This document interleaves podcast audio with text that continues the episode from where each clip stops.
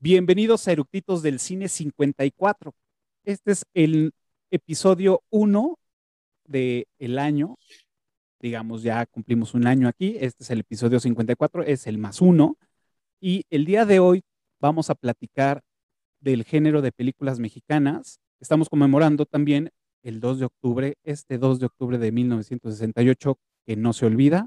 Y hoy platicaremos de Rojo Amanecer, Así que no se lo pierdan, vayan por sus palomitas y que disfruten la película. Comenzamos.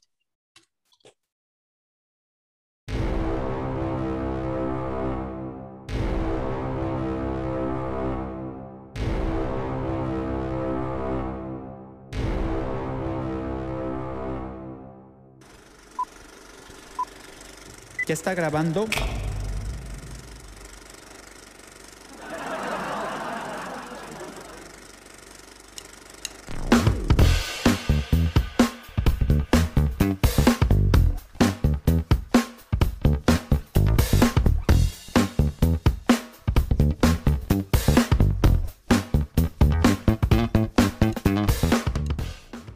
Pues ya estamos a nada de empezar con este episodio que trae muchos recuerdos, eh, no muy gratos, pero creo que es algo que tenemos que hacer, recordar todo esto que sucedió para que no vuelva a suceder.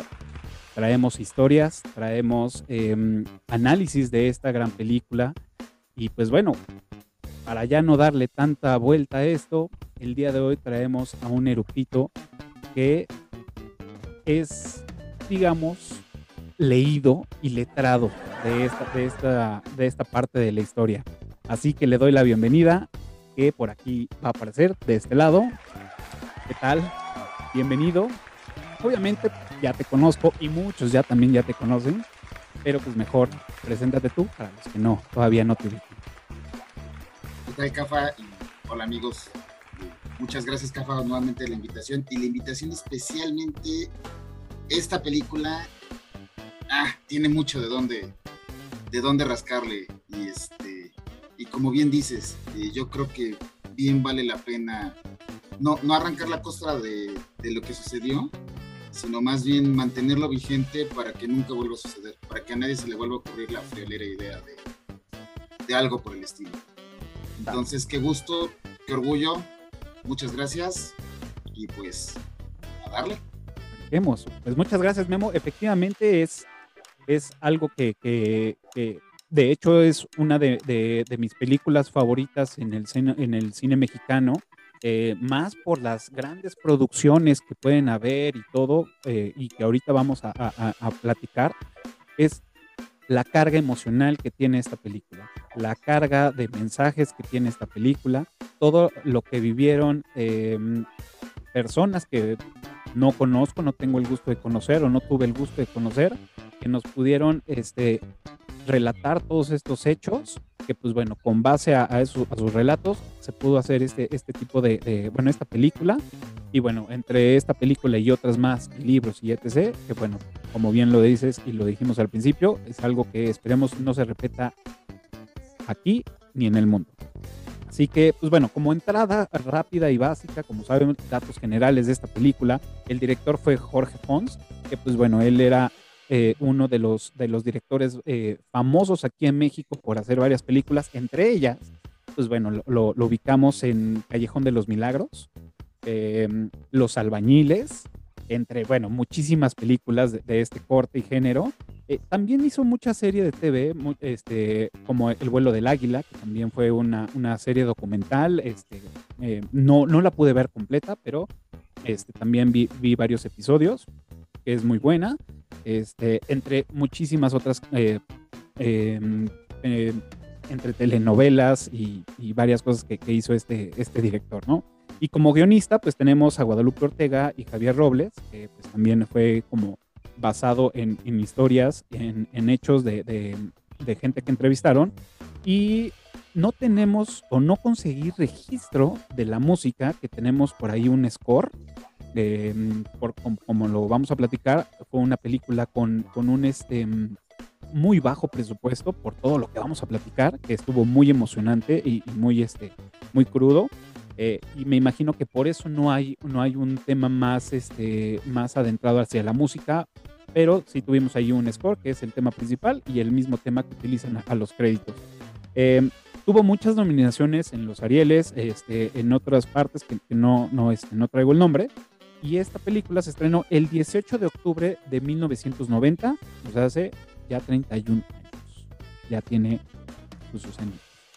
Así que, pues bueno, obviamente, primero, y como saben, me gustaría que nos platicaras por qué te gusta esta película. Esta, mira, esta película, o bueno, incluso si me das chance de, meterme un poquito, pisar tu, tu sección de generales, Nada más IMDB le da los créditos de música a Eduardo y Karen Boyle. Pero sí, como bien dices, y mira, esto arrancando a responder lo que me preguntas, porque es una película que se atrevió.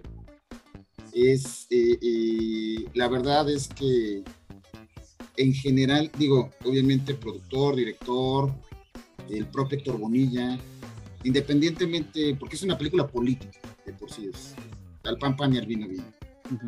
Pero la verdad es que necesitabas un par de enormes y esféricos para hacer esto, porque, y no solo como productor o como director o como dueño de la idea, sino para salir ahí, o sea, incluso deja tú aparte de que te estabas jugando la carrera, de que tal vez no te llamaran a participar en ningún otro proyecto por, por subversivo, por, salirte del redil, sino jugarse la vida.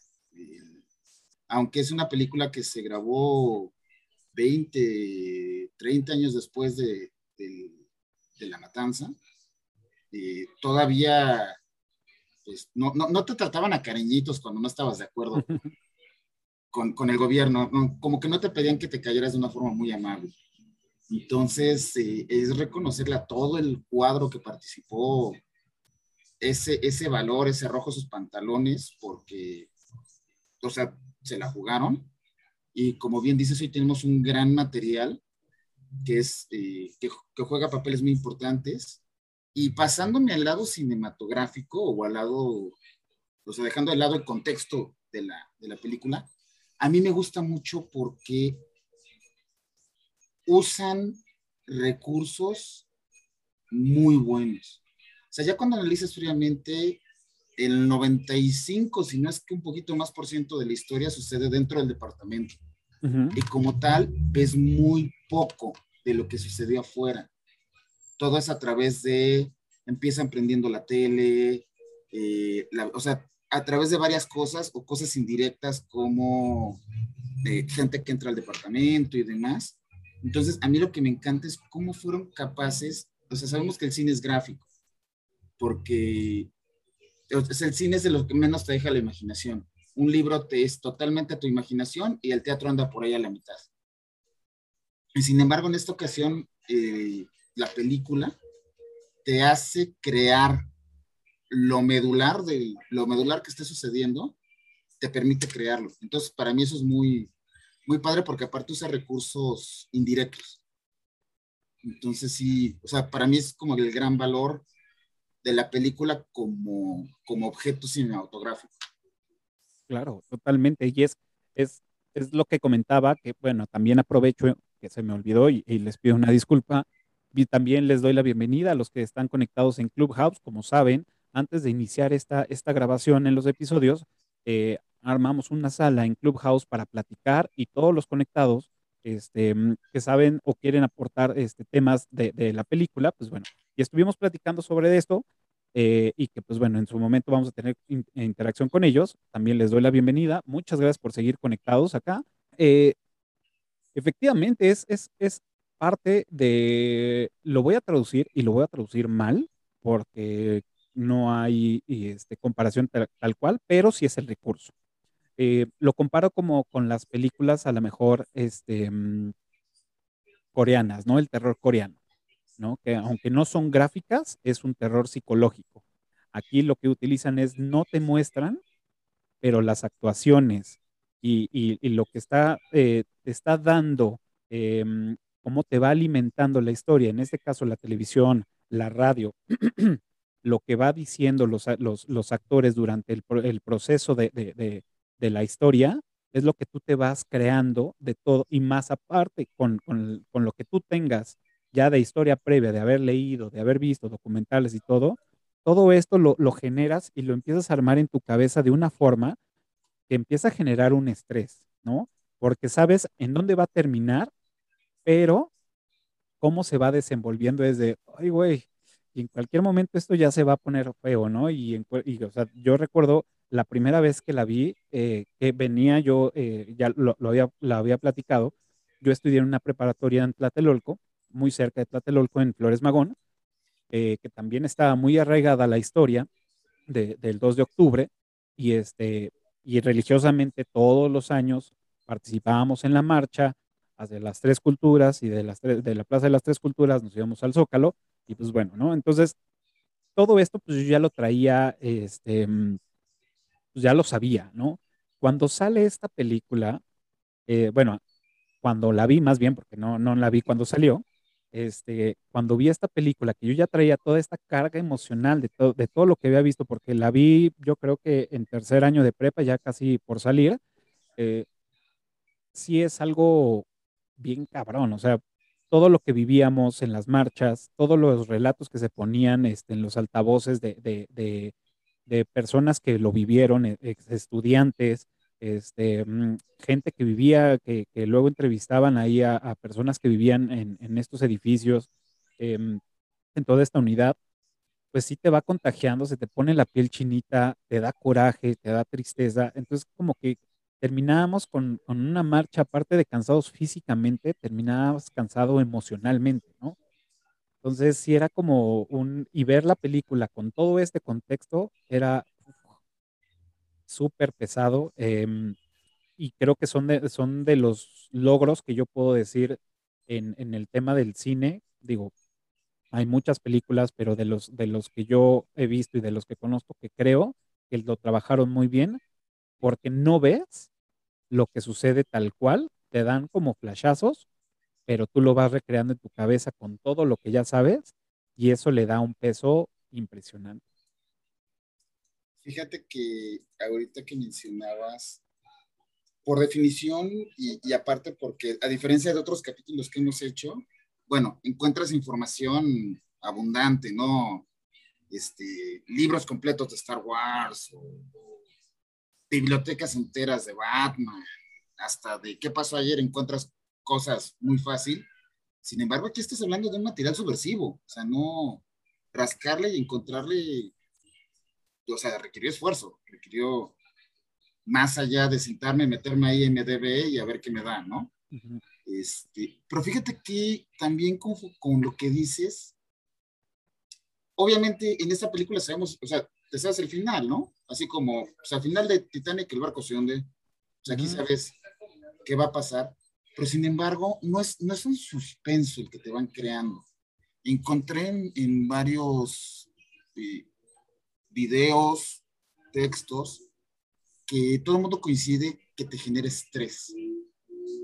Eh, realmente, y sí, o sea, son unos grandes de la actuación porque te estresan estresan y, los recursos que usan estresan. Y te iba a decir guardando las proporciones, pero no, me atrevo a compararla vis a vis con señales, señales que se hizo con todo el presupuesto del mundo, varios años después, con muchísimos recursos cinematográficos, no te muestran más que una vez el extraterrestre. Un segundo. toda la película, y es más, a mí me decepciona el extraterrestre toda la película te tienen con una tensión bestial. Y es lo que logra Rojo Amanecer. Rojo Amanecer te lleva con una tensión todo el camino, pero muy, muy dura. Este, e insisto, porque aparte en, en la de señales, mm, podías imaginarte el final, pero te podían sorprender. Aquí ya te sabes el final. Sí. O sea, aquí es esa parte, el lograr llevarte toda la película y tan siquiera a mí, toda la película me tiene aquí, yo siento que no tiene un bache, y este, aunque ya sabes el final, o sea, ya sabes, ok, a lo mejor lo que va a pasar con la familia. Eso es el, enigma. Ajá, pero pues sabes lo que pasó, ¿no? Y las probabilidades de lo que puede haber pasado con la familia pues eran altas. Claro. Sí, sí, sí. Es, realmente es, es, es bien, bien llevada esta película. O sea, eh, tanto la dirección de, de, de, Jorge Fons como el guion, creo que, que, se adaptó bastante bien. Eh, o sea, hicieron buen match eh, el guion y, y, y, y, Fons para poder transmitir esto, ¿no? O sea, la recreación del departamento es también increíble. Y, digo, ya entrando en materia, ya nos me voy a saltar el de, bueno, entremos a datos curiosos, sino ya estamos en esto y es parte de la recreación de este departamento es que realmente cuando, cuando vimos esa película, o cuando muchas personas que analizaron esa película cuando salió, se rumoraba que supuestamente esa película estaba estuvo enlatada pues, los 30 años, cuando pues no, güey, o sea, se, se filmó en el 89, o sea, se filmó en el 89, no en el 68, pero fue tanta la, la, producción de conseguir los muebles de la época, las mismas fotos de los hermanos Bichir, este, todo, este, cómo, cómo, cómo lo ambientizaron esta, este set, que pues bueno, era un set para, para hacer este, comerciales, eh, toda la ambientación fue muy buena, que hasta mucha gente, antes, más bien, sí, antes de que empezaran a salir como los testimonios, las entrevistas con Mónica Bonilla, con María Rojo, con Fons, con los Bichir, con todo, antes de que hicieran ese tipo de, de, de entrevistas, pues la gente pensaba y creía fielmente estuvo enlatada 30 años. Eso le da también algo, un peso muy cabrón, que decir, se hizo bien. O sea, buscaron los detalles.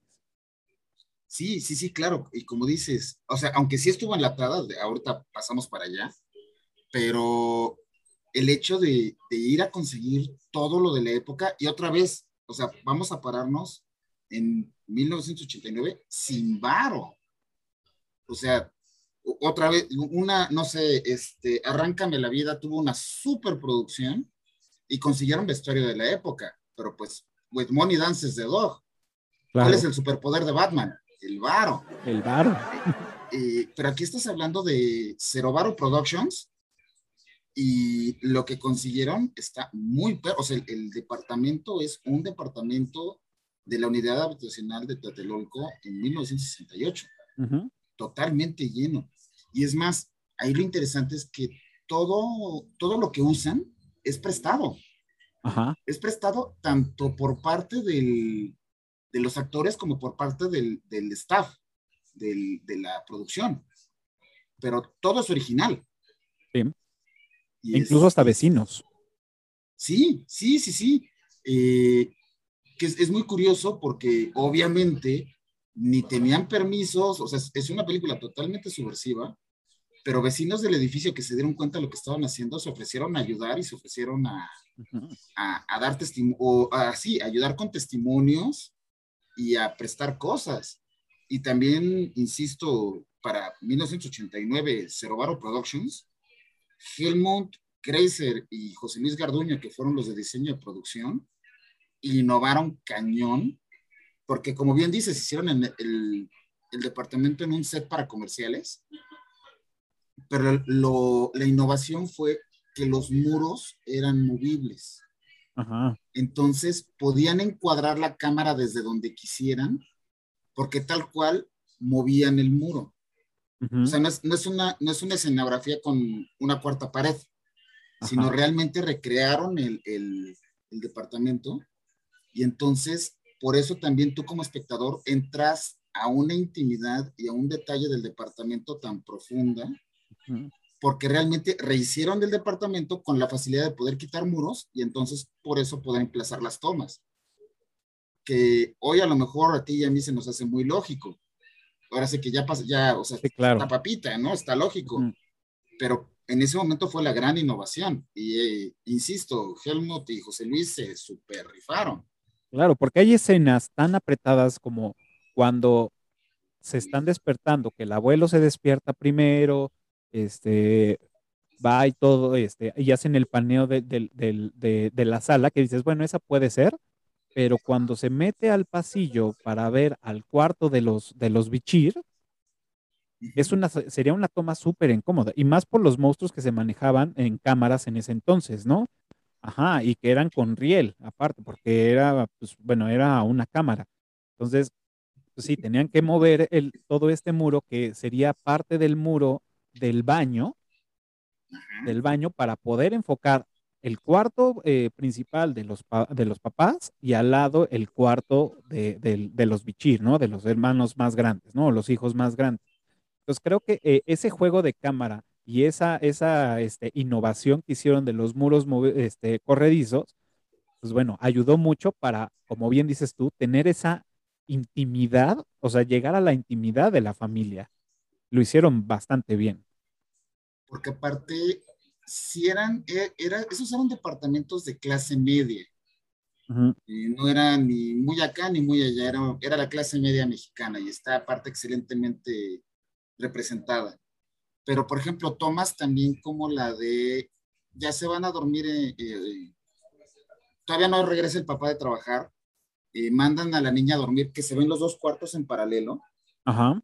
E, este, eso incluso te alimenta una sensación de, de aprieto, de, de, de, estar en chiquito. Porque aunque era un departamento de clase media, a lo mejor hoy algunas personas le dirían de interés social, o un departamento chico. Claro. bueno, para los departamentos de hoy en día tal vez un departamento normal, ¿no? Pero esa, esa manera de encuadrar también a ti como espectador te hace, hasta te vas apretando en el sillón. No vamos lejos, la escena del baño.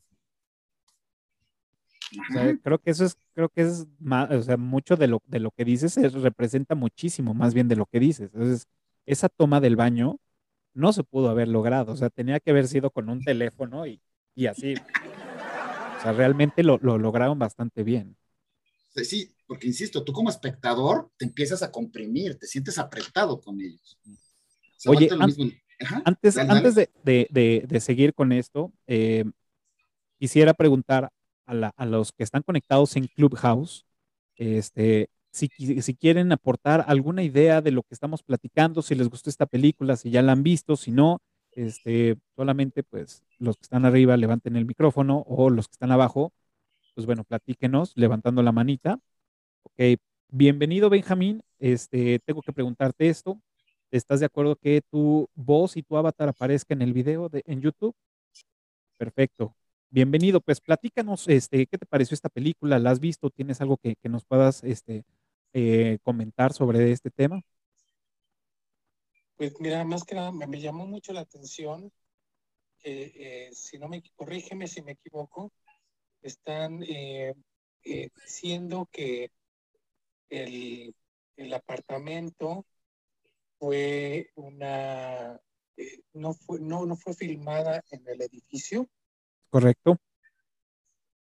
Ah, qué maravilloso. Mira, no sabía. Lo que pasa es que yo conozco muy bien esos este, edificios Incluso eh, hay, hay, dos medidas de, departamentos ahí, unas más grandes que otras.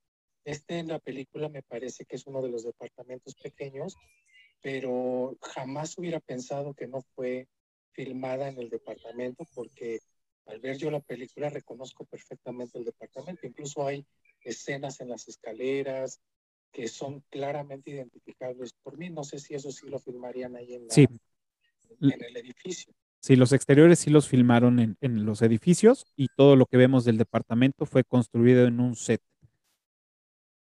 Oye, y... Maravilloso valor de producción porque créeme que no, no lo hubiese imaginado.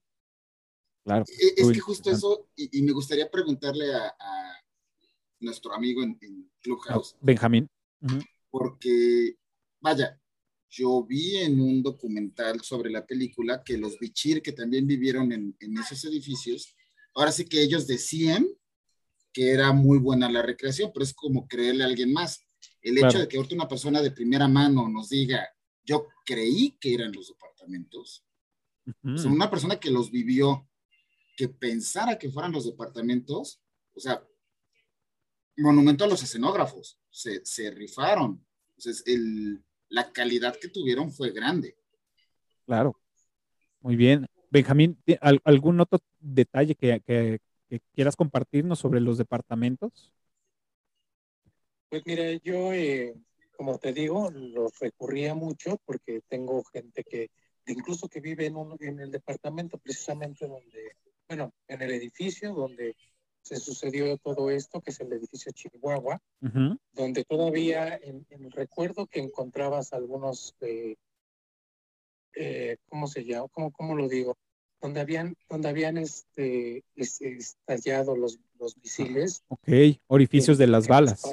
Marcas. Que disparaban hacia los, hacia los departamentos desde abajo los soldados. Okay. Entonces, y, bueno, desde luego yo no nací en, ese, en, ese, en esa época, pero mi madre me cuenta cómo los estudiantes corrían y se refugiaban en, las diferentes zonas alrededor de, de Tlatelolco.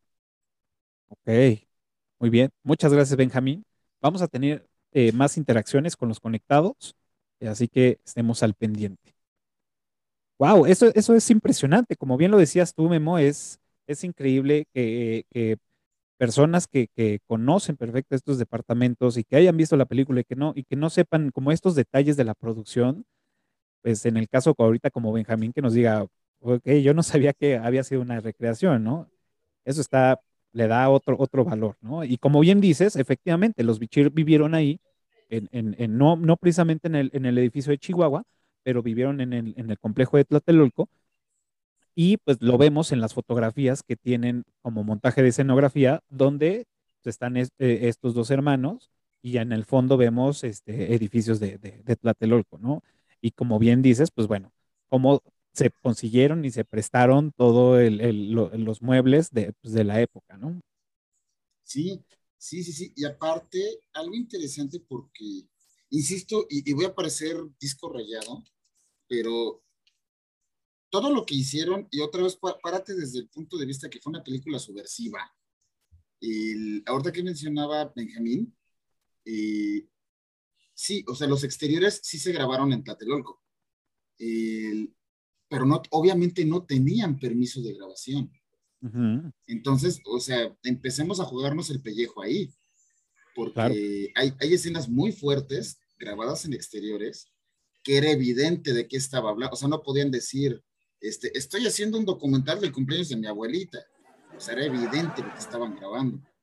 Aún así, este, se la aventaron. Sí hay un, hay un tema, una persona del, del crew consiguió una carta de su escuela en la que decía que estaban haciendo un documental sobre organización, social o algo así, organización algo. Porque aparte, por lo que vi, y que creo que vimos el mismo documental, y la consiguió justo a tiempo para el día que se las pidieron. Que cuando estaban grabando literalmente el rojo amanecer, llegaron y a ver, a ver, asunto y enseñan papeles y que casi, casi la carta tenía la tinta fresca de la firma, de no, no, no, es un documental. No, de, hecho, de hecho llegaron, o sea, supuestamente ellos tenían ya como diciendo apalabrado el permiso y entonces la producción se citaron, fue el llamado, y dijeron, ok, vamos a hacer unas tomas. El famoso paneo que vemos de toda la Plaza de las Tres Culturas con los edificios y el amanecer, ¿no?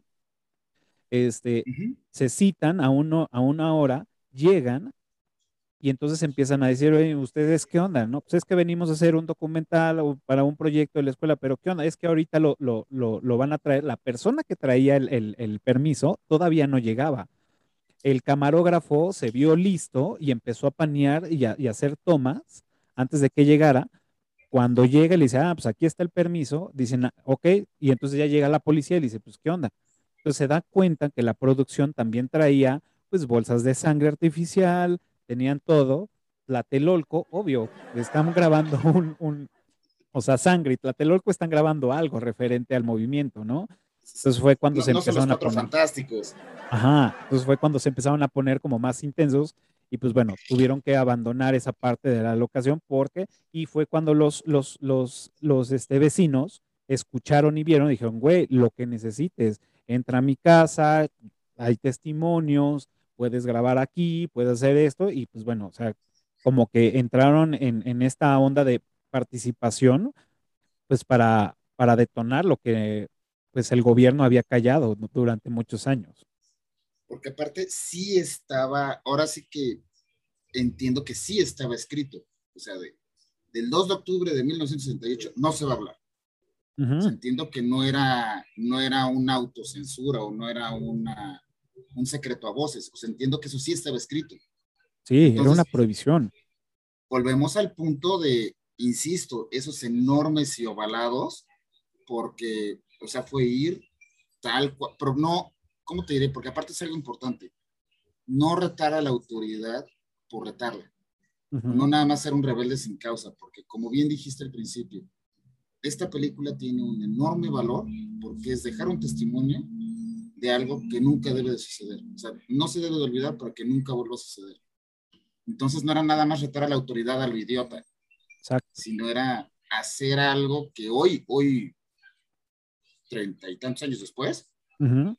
es... No, pero realmente objeto- 60, o sea, bueno, de la filmación 31 años Ajá. y del, y del hecho 56 años. Uf. Ajá. O sea, hace rato mencionaste eh, que tú ibas a las marchas. Sí. Que tú pudieras ir a esas marchas y que tú y yo estemos platicando del tema y que esta plática es pública, es lo que le debemos Claro, a los, a los chavos de ese día. exacto. Sí, Es- exactamente. Ajá. Pues es tal cual. Y es algo que, o sea, insisto, no era retar a la autoridad por el gusto y placer de, sino con un objetivo. Y, este, y es más, porque aparte, repito, Pocos Fondos Productions, este, fue su primer problema. O sea, el primero que sacó lana, que aparte, este, yo traté de averiguar porque entró Héctor Bonilla con 19 mil pesos pero yo traté de averiguar qué eran 19 mil pesos. Es más, este, yo, yo le pongo una Big Mac a quien me ayude, porque lo traté de averiguar con el famoso índice Big Mac, Ajá. cuál era, en, o sea, 19 mil pesos en 1989, ¿qué eran? Sí, claro. Este, Sí, porque aparte, eh, una, por la inflación y todo, pues bueno, al final eran también, eran viejos, o sea, viejos Sí. pesos, ¿no? hoy serían 19 pesos. Ajá. No, serían, serían 19 millones, ¿no? Porque son tres ceros más. 19 millones, porque le quitaron 13, sí, Ajá, 19 millones. 19 millones. Que ahorita pues serían 19 mil pesos, pero en ese entonces probablemente, no sé, voy a decir una, una estupidez, pero a lo mejor de esos 19 millones ahorita traducidos con inflación, con todo, hemos de estar hablando como de unos 50 mil pesos, 60 mil pesos. Sí, o sea, No era, un, un fondo raquítico que creo que les alcanzó para el puritito arranque. Ahora sí que si alguien que sepa de lo que está hablando nos, ahora es que pudiera poner en los comentarios el dato, yo pongo la Big Mac, este, porque es- sería interesante, porque otra vez, y una de las reglas básicas de los negocios es no metas dinero personal. Y ahí Héctor Bonilla, y, y bueno, Eran las ganancias de una, de una novela que acababa de, de- de haber participado. pero pues, no se nos olvide que pues, al final del día también tenía que darle de comer a una familia y, y- y demás. Yo ahí ve a Fernando Bonilla y no creo que comiera poco, el angelito. Sí, no. Entonces, este, saludos, por cierto, al señor don Fernando y a sus personajes que aplaudo tanto. Pero el te- ajá, dime. No, sí, termina y eh, ahorita entro en otros temas. Ajá. Porque también entró al quite cuando el, el- el proyecto fue creciendo, y también otro que se merece una placa en la plaza, es Valentín Trujillo, que dijo, ¿cómo no? Entro con la lana y es más, yo me la juego a que la gente la tiene que ver a como dé lugar, aunque no ganemos lana. Que también, insisto, se necesita mucho valor para hacer eso. Ahora sí que necesitaba el valor de los personajes de sus películas, Exacto. porque sí fue Que no me gustan las este- películas de, de, de, de, Valentín Trujillo, pero bueno, pero era bueno, el, el el Jason Bourne de, de, de, de la época mexicano. Sí, sí, sí, era, era el valiente, era el, el- e insisto, necesitabas mucho valor para decir, este material se va a ver. Y pues, de mi cuenta corre que este material se va a ver. Entonces es, es como Pesaba mucho gran- este güey. Sí, es un gran valor. E incluso hay un, en uno de los documentales, eh, hay un crédito de director, porque no encontré en otro, lado, en otro lado a Mario Hernández, que se ofreció a hipotecar su casa. Ah, claro, es verdad. O sea, Sí. Era un pro- ese era era- productor, ¿no? Más bien, no, estaba en la producción. estaba Ah, no, involucrado. Ajá, sí estaba involucrado. porque busqué los créditos, no tiene crédito de director, pero está involucrado, pero aparte lo más importante, deja tú eso, o sea, iba con el varo por delante y estaba dispuesto a hipotecar su casa. Ese es compromiso con el proyecto y que aparte con un proyecto que de entrada todo el mundo sabía que las probabilidades de que no se cobrara un peso en taquilla eran altísimas. A lo mejor lo podían aventar en la, como sucedió también, en la piratería, en los circuitos subterráneos, pero era muy probable que el proyecto no levantara un peso en taquilla. Entonces, era muy probable que inversionistas fuera fondo perdido. Y sí. Pues bueno, eh, quiero, quiero, em, quiero eh, agregar algo aquí a, la historia para, para, la gente que nos está viendo, para las nuevas generaciones que a lo mejor este, pues no han visto esta película o que ya la han visto y que, y que no, no, no saben todavía los trasfondos. Quisiera nombrar varias, varias este, personajazos que tuvimos en, en, en, esas épocas y, sucesos que, su, que, que, que, estaban desarrollándose también en el mundo. Y pues bueno, de entrada, primero, el presidente en ese entonces, pues era Gustavo Díaz Ordaz, ¿no? Con su famoso discurso de hemos sido tolerantes hasta exceso criticados. Que bueno, hijo, qué bárbaro, ¿no? Eh, perdón, déjame hacer un paréntesis para ilustrar a, a don Gustavo. Un editor en un periódico cometió un error de una foto de que había llegado un chango nuevo al zoológico. Ah, claro. Y había un, un evento presidencial y fue un error que cruzó los pies de foto. Y creo que le costó la chamba, si no es que el tambo. Porque el pie de foto de la, del señor presidente era, llegó un chango nuevo al zoológico. O sea, y eso, o sea, seguro le costó la chamba, si no es que la cabeza. Seguro. nada más para ilustrar quién era don Gustavo. Sí, hijo personajazo ese, ese, ese tipo. Y feo como coche por abajo, ¿eh? Feo. Y pues bueno, su, antes, su, su procesor, su... Ah, el que le siguió. El que le siguió, pues bueno, que en ese momento estaba el secretario de Gobernación, que era otro gran personajazo, que es Luis Echeverría Álvarez, que... Que por ahí anda robando oxígeno todavía. Que anda robando oxígeno, exacto y que pues bueno, es el, el autor intelectual de, de, todo esto de, del 68. Eh, y pues bueno, en, esa, en ese entonces, el año de, mil, de 1968, pues suceden varias cosas, ¿no? Eh, en el mundo estaba, eh, pues bueno, se venía el 12 de octubre la inauguración de los Juegos Olímpicos, que pues bueno, eso fue parte de un detonante. Ajá. Diez días después. Ajá, diez días después. Em, estaban, eh, que también fue, fueron las Olimpiadas que, que hicieron que participó, bueno, no hicieron, pero participaron las dos Alemanias unidas bajo una misma bandera con los, con los círculos, eh, con los, sí, con los aros olímpicos. Eh, había sucedido la invasión de Checoslovaquia por Rusia. Este, en abril habían matado a Martin Luther King, había habido el golpe de Estado en Perú, estaba la guerra de Vietnam y bueno, habían matado a Bob Kennedy, ¿no? Entre otras mil cosas que estaban sucediendo en el mundo. Y pues sí fue un año muy duro para la humanidad, ¿no? El, mundo estaba calientito y, obviamente, o sea, era parte de lo que estaba haciendo esta convulsión en México. Y es más, y, conectando un poquito tu playera con los olímpicos y demás, la foto histórica de, de y me da muchísima pena no, me acordar, no acordarme de ellos por su nombre porque también requirieron un par de pantalonzotes, pero los atletas que ganaron primer y segundo lugar, que en el podio están con el puño en alto, ah, claro. representando la, la, la, importancia y la defensa de los derechos de la gente de color. este, me, apena muchísimo no, no llamarlos por su nombre porque merecen ser recordados, no merecen estar en el olvido, pero o sea, también requerías muchísimo valor. Y si no, pregúntale a Kaepernick o si no, pregúntale a gente que hoy en día, todavía en pleno siglo XXI, paga precios muy altos por defender la equidad y por defender la igualdad. Y que también creo que la, delegación de España, ¿no? Ahí había hay unos conflictos este, con, México. o sea, lo leí, pero no, no retuve el, el, dato, pero habían esos conflictos todavía por, por algo que, que que era de la historia, básicamente, ¿no? Dale, dale, dale, dale. No, no, vas, vas, vas.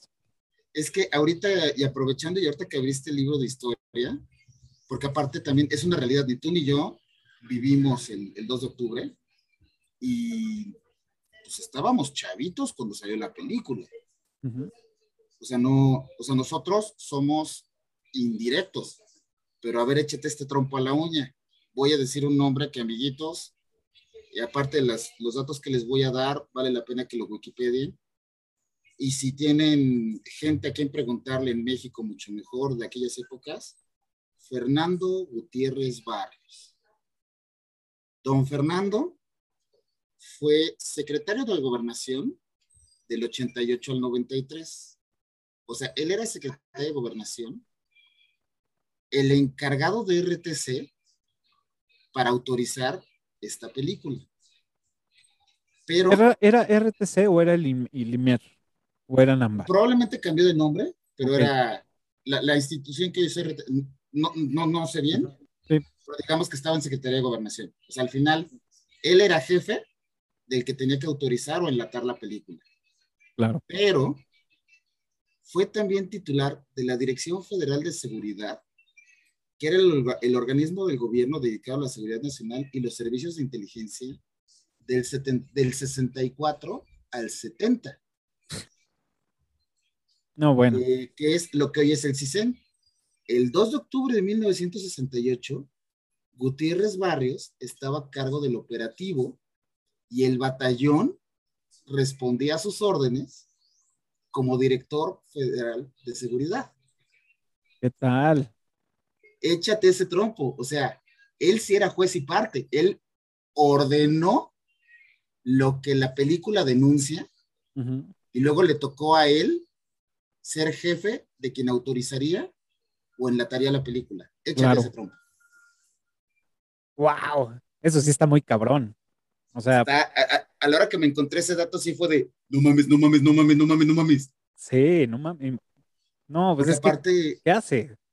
Acércate al edificio de, o sea, Gutiérrez Barrios a los priistas de antaño, a los que nos burlamos. A los de y les... cepa. Ándale, los que todavía le dicen el buen PRI, sí hablan, o sea, yo estoy diciendo con todo el sarcasmo de don Gustavo, de don Fernando y de don Perico de los Palotes.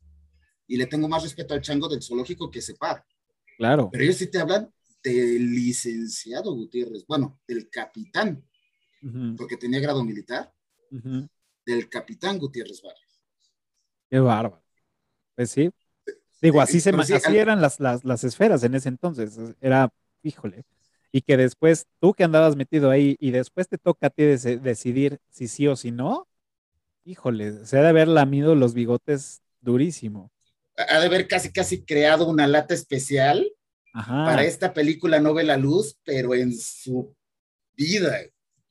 Pero decías, digo, habíamos, habíamos platicado que mucha gente creía que esta película estuvo enlatada por estos 30 años, por la, la buena escenografía que, que se realizó, por, por todo esto, pero realmente sí estuvo enlatada un tiempo.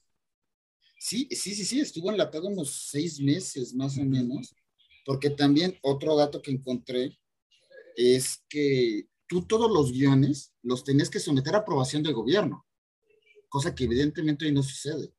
Claro. Y cosa que evidentemente no hicieron con el guion de esta película. Y después, obviamente, para exhibirla necesitabas el permiso del gobierno, que fue cuando la enlató. O sea, sí, don Fernando abrió su lata y venga, chepa acá, pero, y regresamos al punto de que entre Héctor Bonilla, Valentín Trujillo y todo este grupo de, de personas hicieron el suficiente ruido para que la película no estuviera enlatada.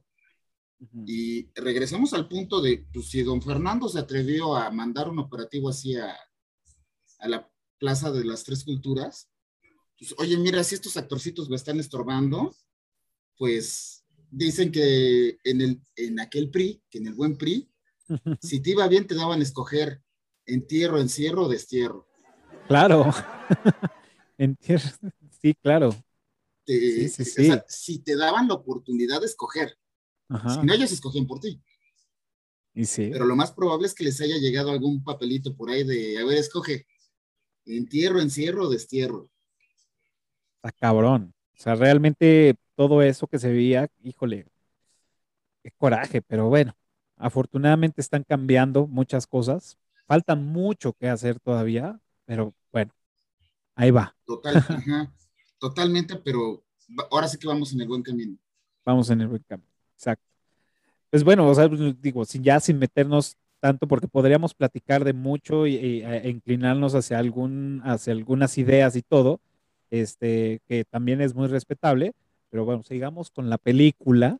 Y pues seguramente van a salir por ahí algunos este, salpicados que también lo podemos ver y que gracias a, este movimiento y a muchos otros que, que, han habido, pues podemos platicarlo sin, sin, este, sin censura, ¿no? Que se, que se manejaba en ese entonces.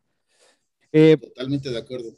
¿Qué otros datos curiosos tenemos? Pues bueno, eh, antes, antes de, la marcha del 2 de octubre, pues ya se venían haciendo manifestaciones, eh, esto y lo mencionan en la película, todo el, o cronológicamente lo dicen los bichir cuando empiezan a, relatarle a la mamá en el desayuno, es que esto no nos lo estamos inventando porque venimos de esto, el 13 de septiembre, que fue la marcha del silencio, donde utilizaban este, el, el masking tape en, la boca en forma de cruz, este, toda esta marcha para, para demostrar que no eran las, las personas que, que no eran los agresores, ¿no?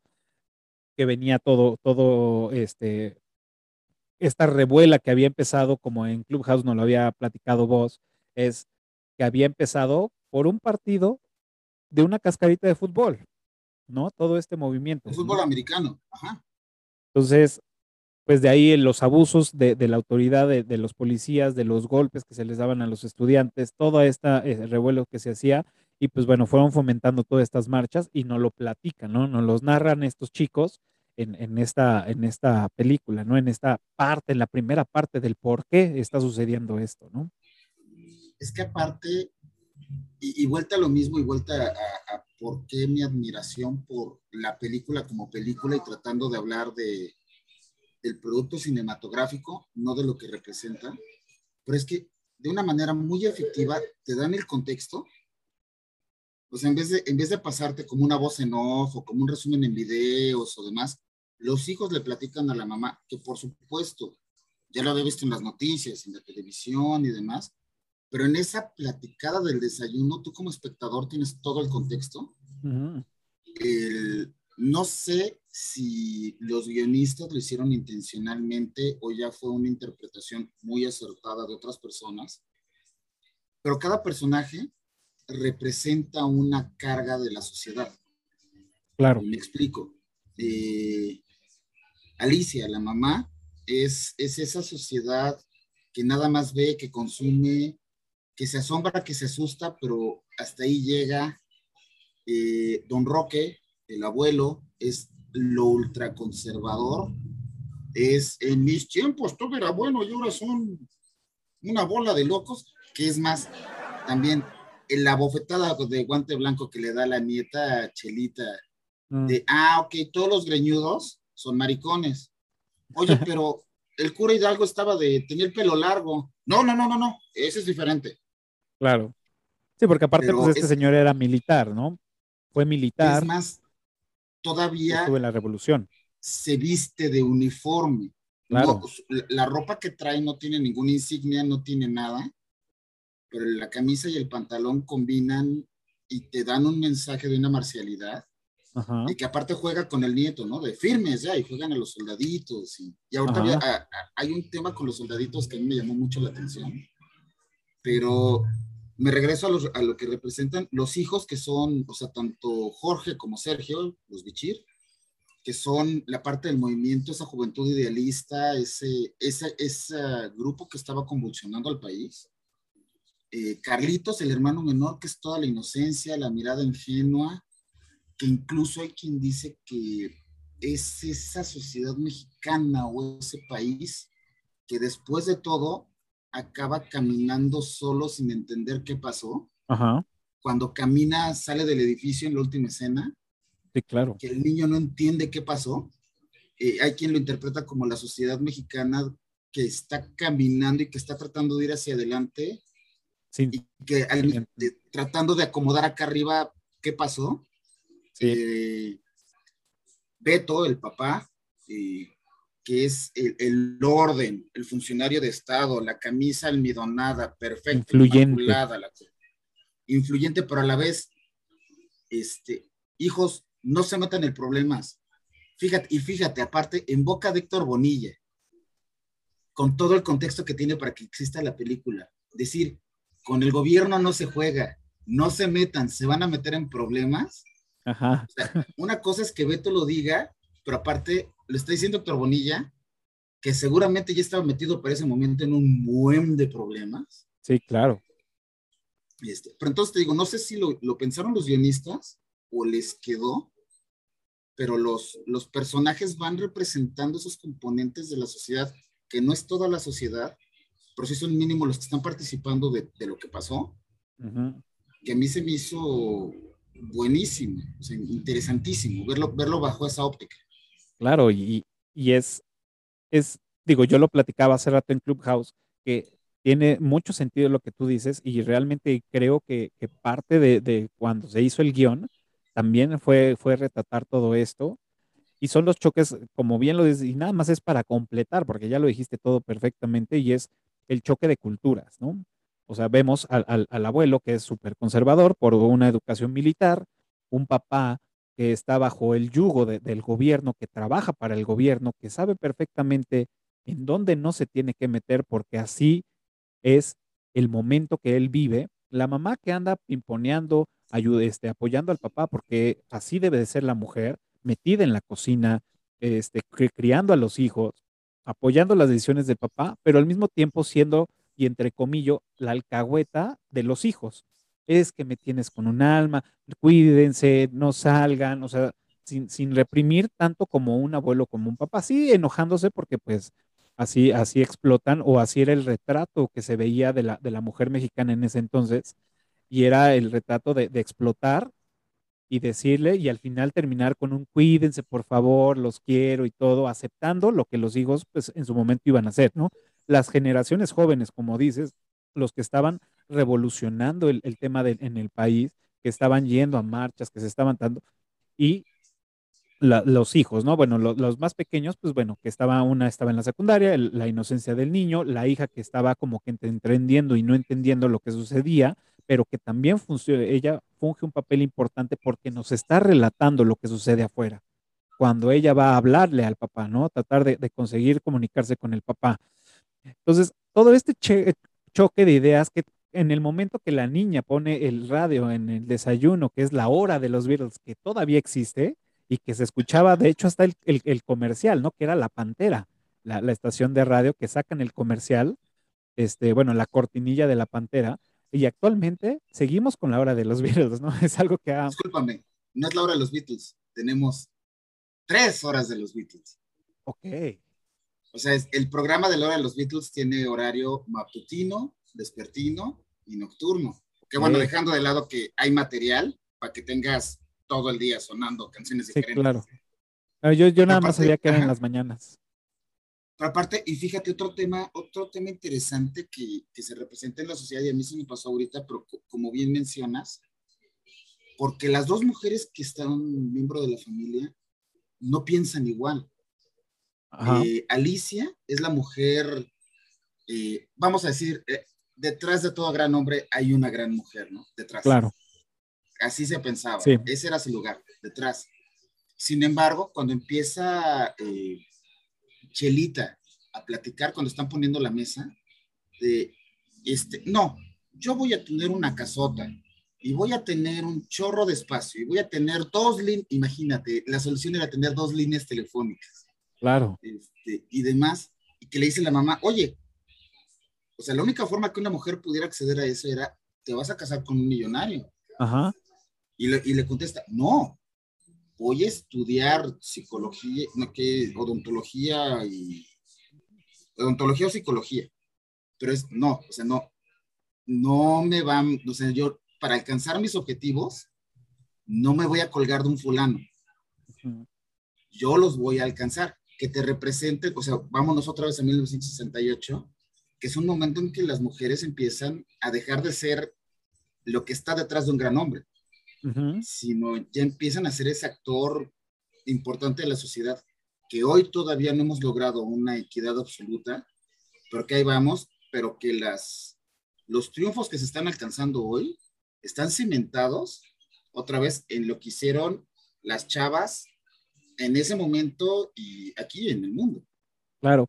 Y ahora, y fíjate, tocando, retomando este punto que, que, mencionas de Chelita, que dice, no, pues yo voy a estudiar y todo, que vemos esta generación que va a querer no ser la, la, típica ama de casa mexicana, sino como ya con una idea de hacia dónde quiere ir. No sé si fue un error de, del guion o fue una, un choque emocional o un golpe, y pongo entre comillas, de realidad, que la regresa a esto, porque cuando están en el baño, eh, que entra la chica, una de las estudiantes, entra al baño y después entra atrás de ella Chelita y empiezan a tener una conversación y le dice Chelita, ya ves, eso te pasa, eso déjaselo a los hombres. Entonces, yo creo que, no sé si fue un error de, idealizar a, a, esta niña con un futuro que ella se ve, o fue con la intención de regresarla a decir, esto está pasando y como personaje me retraigo porque no quiero que me pase lo mismo. Entonces, regresar a las bases de, mi, de mi educación. No sé. que yo, yo creería o yo me inclinaría por la segunda que dices, porque al final del día Chelita es una niña y, y le va a dar miedo. O sea, porque sí, sí, yo voy a estudiar y bla, bla, bla. Ay, güey, pero la que se atreve a pensar diferente le están disparando y la tengo que esconder en un baño. Entonces, híjole, a lo mejor que dice mi mamá que siempre no. O sea, yo creo que más bien es parte de, de una reacción natural de, de, Chelita sin representar a nadie. Porque sí, ay, güey, espérame, salirme del huacal cuesta que me quieran meter un tiro. Porque aparte de la compañera, no, sé si le mencionan el nombre o no, pero la compañera que... Y en los créditos aparece como este estudiante. estudiante 2 o algo así. Que entre el miedo y demás, por ejemplo, no quiere soltar el bote del dinero. Oh, claro. Y es este, oye, y, saca el fajo de propaganda, que ese era su pase automático para un tiro. Sí, claro. Este, que la mamá, ¿cómo se te ocurre traer esto? Que otra vez la, la, cuestión humana, yo creo que la chica asustada eh, y demás, o sea, porque definitivamente no creo que hubiera sido tonta, no creo que hubiera sido irracional para no querer soltar el bote del dinero, porque si es que no es mi dinero, es del movimiento. Ajá. Pero es de, si ahorita te pescan o sea, ni siquiera con el dinero, con el puro bote o con la propaganda, ni siquiera es un pase a la cárcel, es un tiro. Sí, no, es, es una escena dentro de lo que cabe un poco chusca, ¿no? Porque le dice, oiga, ¿y qué voy a hacer con esto? Ay, niña, ¿cómo se te ocurre traer? Pues es que es dinero que estábamos boteando para el movimiento. Y, y, esta María Rojo le dice, bueno, a ver, yo te guardo el dinero y el bote lo destruimos. Y dice, ah, ok, está bien. Pero ¿qué voy a hacer con esto? Y saca el madrezote de publicidad y dice, no, mames. Y la otra, ¿qué estás tonta? o sea, sí. fue chusco, pero pues es, esa parte de lo que dices, ese shock, es, digámosle, también el compromiso que tenía con el movimiento, o sea, retrata como varias cosas, ¿no? Digo, a lo mejor cualquiera de nosotros, a la hora de correr por tu vida, avientas la publicidad, avientas el bote. Sí, claro. Pero ella estaba, como dices, tan comprometida, literal y metafóricamente estaba aferrada al movimiento. Sí, claro. Entonces, que, aparte, o sea, agrégale, yo creo que no funcionaríamos muy bien si estás corriendo porque te están ametrallando, pero sí, ese pedazo de que tampoco es la persona más brillante, pero tampoco le puedes exigir mucho. Sí, también. Porque ustedes quieren al Che Guevara para presidente, ¿no, pendejos? Hace un año que lo mataron. ¡Cállate, cabrón! Oye, ¿qué onda? Cálmate. ¿Qué traes, puto? ¡Para afuera, cabrón! ¡Órale! ¡Órale, hijo de su pinche madre! ¿Quién duerme ahí? Mi nieto. Tiene nueve años. Está en el baño. Vaya con los demás. ¡Ándele, rápido! ¡Órale, movido!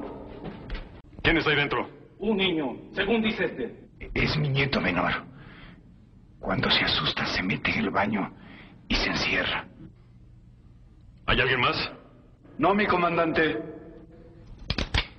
Así que eres muy influyente. Pues esta es más influyente ahorita, cabrón. Así que ten mucho cuidado con lo que vayas a decir cuando nos vayamos. ¿Eh? ¿Son tus hijos? Sí. Tienen al Che Guevara en la pared, mi comandante. No me digan que también estuvieron en el meeting, ¿eh? No, señor. ¿Y tú? Respóndeme cuando te pregunte, cabrón. ¡Infeliz! ¡No, qué va! Llévame a sus cuartos. ¡Ábrete!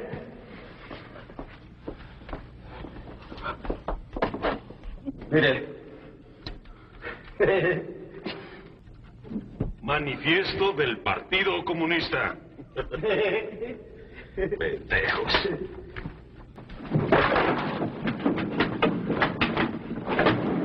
Uy, ya, ya, ya. Mi comandante, mire. ¿Quién está en el baño? Dile que salga o te vuelo la cabeza. No, mi papá no. Él no tiene la culpa. ¿No tiene la culpa de qué, cabrón? ¡Abre esa puerta o lo mato! Pero sí, pero suéltelo. Ahorita abrimos el baño. ¡Salgan, compañeros, o matan a mi papá!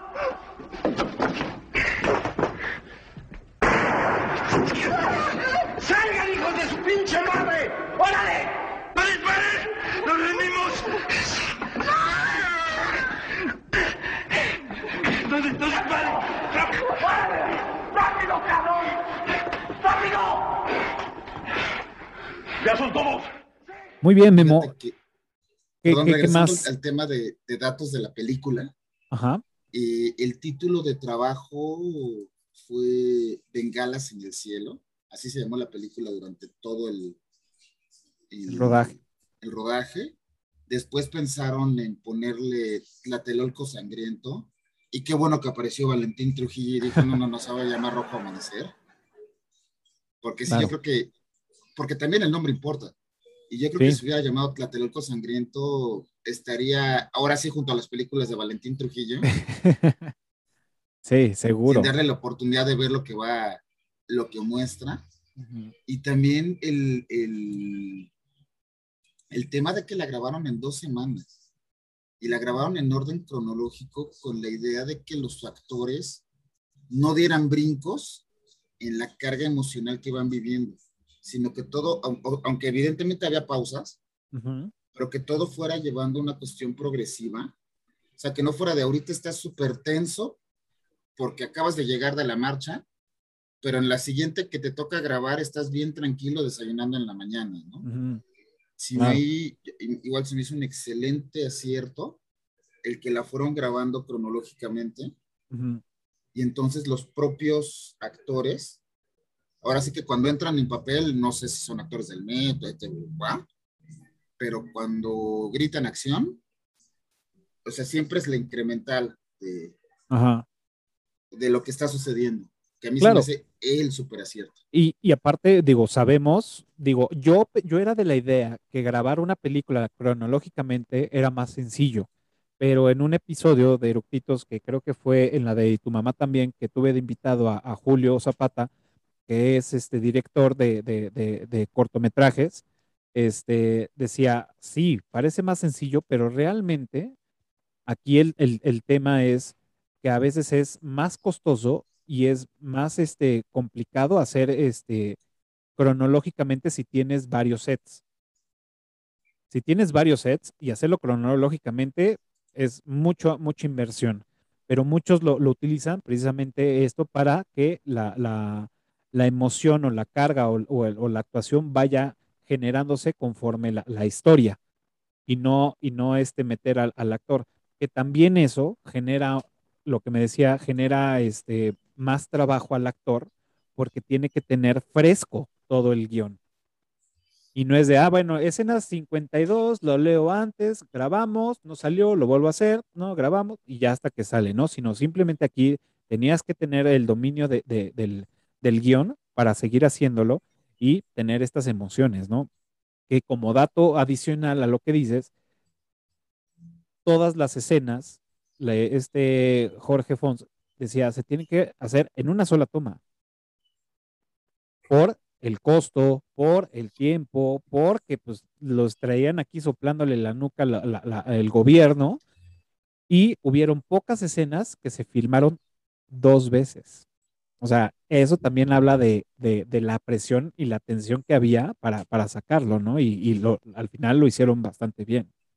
y que al final son, son muy buenos actores porque como dices, con esa presión y con esa tensión, y saca la escena a la primera, Sí, échate Sí, esa, ¿no?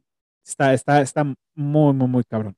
Eh, vi hace, bueno, no sé si tú también lo viste, buscando un poco ahí en internet, vi unos documentales donde este, aparece el guion original de, esta, de la película, ¿no? Y donde se encuentran las fotos de cómo este, iban para hacer las secuencias, ¿no? Ah, bueno, pues tiene mancha de sangre, brazo tal, este, está volteando para el lado izquierdo, derecho, entonces en el intermedio de este episodio voy a poner las imágenes de, este, de estas fotografías para que no se saquen de onda. Este, o sea, realmente fue algo inédito porque lo, lo, platica esta persona, ¿no? De, de cómo iban haciéndole los, los ajustes y todo lo que iban marcando con los tiempos, este, y que pues bueno, también relata de, de los actores, ¿no? Que pues dijeron, bueno, yo le entro a esto sin cobrar, este, familiares, este, pues todo el mundo estaba ahí metido porque pues creían en el proyecto, ¿no? Y la verdad es que hacer eso, pues hay que tener unos bien, unos huevotes bien cabrones para, para hacerlo, ¿no? Claro. Oye, y, y siguiendo con los datos curiosos, qué bueno que te cayó el 20 de lo que estás comentando, porque eso se refleja en la película. Amiguitos, el dicho de te cayó el 20 es Mm, porque los teléfonos públicos funcionaban con una monedita de 20 centavos, entonces hasta que caía la moneda, se conectaba tu llamada. Y precisamente Anita, la vecina, le presta un 20 a Chelita para que vaya a intentar marcar y encontrar al papá en, en la calle. Entonces ahí, ahí es así como para los que no vivimos en la época o los que nos tienen que explicar ese tipo de refranes, este, ahí lo entiendes, que, que Chelita trata de marcar desde un teléfono público con un 20. Ajá. Claro, exacto, ese, esa, esa expresión de te cae el 20, correcto. Digo, a mí me tocaron ya 50 centavos que costaba, o sea, y eran estas cabinas este, con transparentes con el copete naranja, y eran los teléfonos negros, los levantabas y echabas tu- tus 50 centavos, y creo que aceptabas 50 y 100 pesos. Algo así. No, no eran Ajá. 50 centavos, eran 50 pesos y 100 pesos. Que las echabas, las ponías de lado y, las, y, y caía, según creo recuerdo. Pero aparte, o bueno, yo me acuerdo, un poquito saliéndonos, pero quedando en la historia de México contemporáneo, que lo que pasa es que yo no me acuerdo mucho de los teléfonos echándoles monedas, porque en el 85 por el sismo los liberaron todos para que la gente pudiera comunicarse. Entonces, y se quedaron muchos liberados. Entonces, hasta que apareció la tarjeta la Datel, La gente volvió a pagar el uso del teléfono público. Claro, es verdad, eran, eran gratis. Ajá. O sea, sí tenían la ranura y digamos que hasta el 18 de septiembre de 1985 le echabas monedas y funcionaba la de 100 y la de Ujú. 50. Pero a partir de ahí, hasta la aparición de la tarjeta la Datel, estaban liberados. Exacto. Es correcto. A mí sí, todavía, todavía me tocó eso. Bala. Está cabrón. Que volvi- volviendo al punto y, y- al tema del teléfono. Hoy, nosotros damos por sentado, es más, oye, Cafa, dame tu celular, ¿no? O sea, asumimos que todo mundo ni siquiera es un teléfono, ya los teléfonos de casa, o sea, yo lo tengo porque venía con el paquete de internet y, televisión de paga, pero no, o sea, el aparato está desconectado.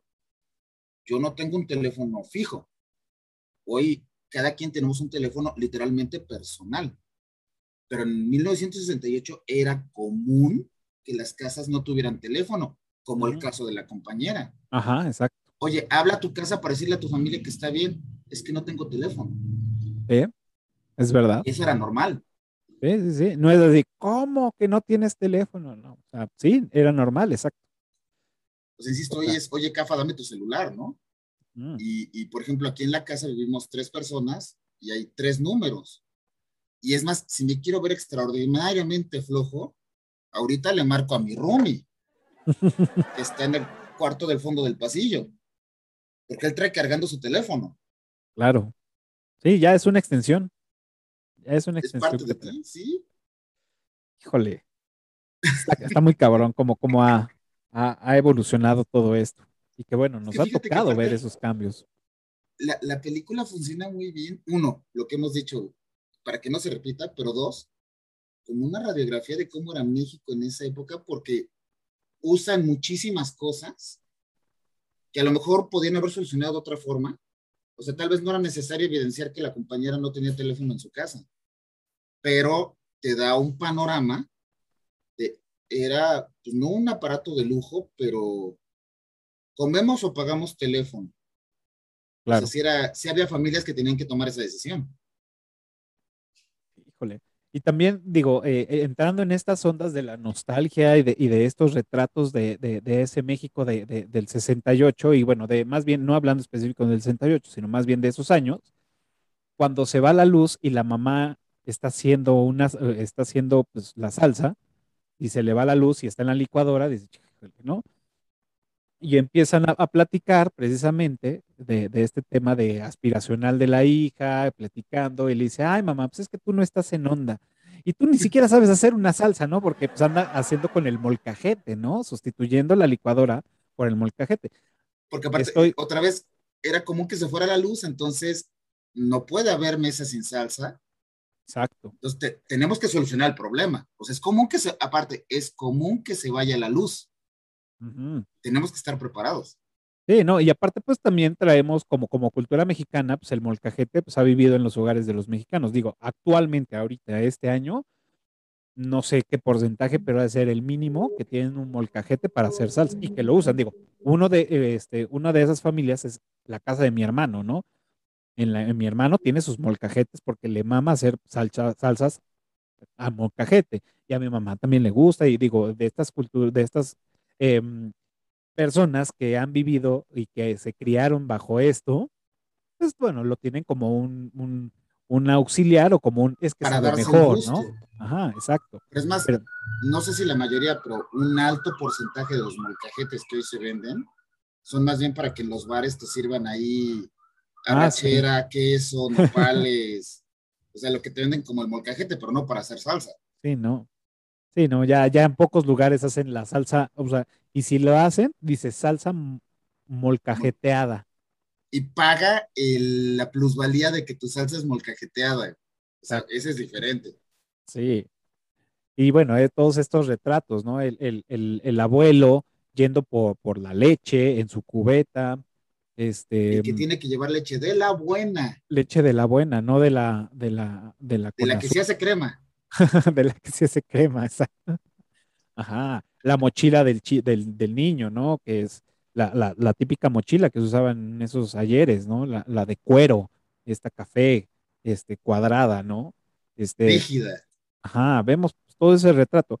Y otro punto que también quería este, re- eh, retomar es cómo Jorge Fons está ubicado, tra- está tratando de contar esta historia que sucede en estas 24 horas con esta familia y todo el tiempo están enfocando diferentes relojes durante todo este tiempo, ¿no? Desde en la mañana cuando se levanta el abuelo, este, eh, cuando este Héctor Bonilla se despierta también y apaga su reloj, este, mm, van, van, o sea, van, van pasando las horas, el, el reloj de pared de, de la sala, este, bueno, y, hay y, cómo va pasando el tiempo en la noche con relojes más pequeños y van más oscuros por pues, el tema de la noche, ¿no? Y, y aquí, que bueno, otro dato que no hemos dicho y que es como parte de lo, de lo esencial que se debería de mencionar en, en- esta película y que bueno, lo vimos, es a las seis con diez aproximadamente, o sea, es cuando se ve ese destello rojo en el cielo, ¿no? Que son las bengalas. Que ahí estoy confundido. En algunas partes Creo, creo que dicen, vamos a- al, al mismo punto. Ajá. en algunas partes dicen que estaba programado que eran bengalas verdes, que era el semáforo para que todo estuviera, para que tuvieran este, luz verde, en este caso valga la redundancia, para hacer el movimiento de los, de los, este, de los militares y del el batallón Olimpia para, para hacer este, el- la matanza.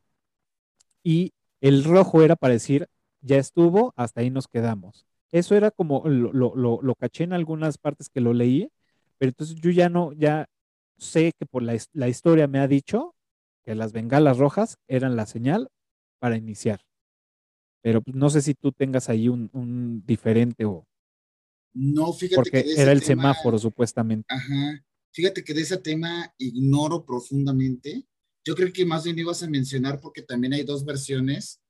Eh, el niño dice, mira mamá, están lanzando bengalas desde helicópteros. Pero hay otra versión muy fuerte que dice que las bengalas se lanzaron desde la torre de Pemex. Ah, mira, eso no lo sabía.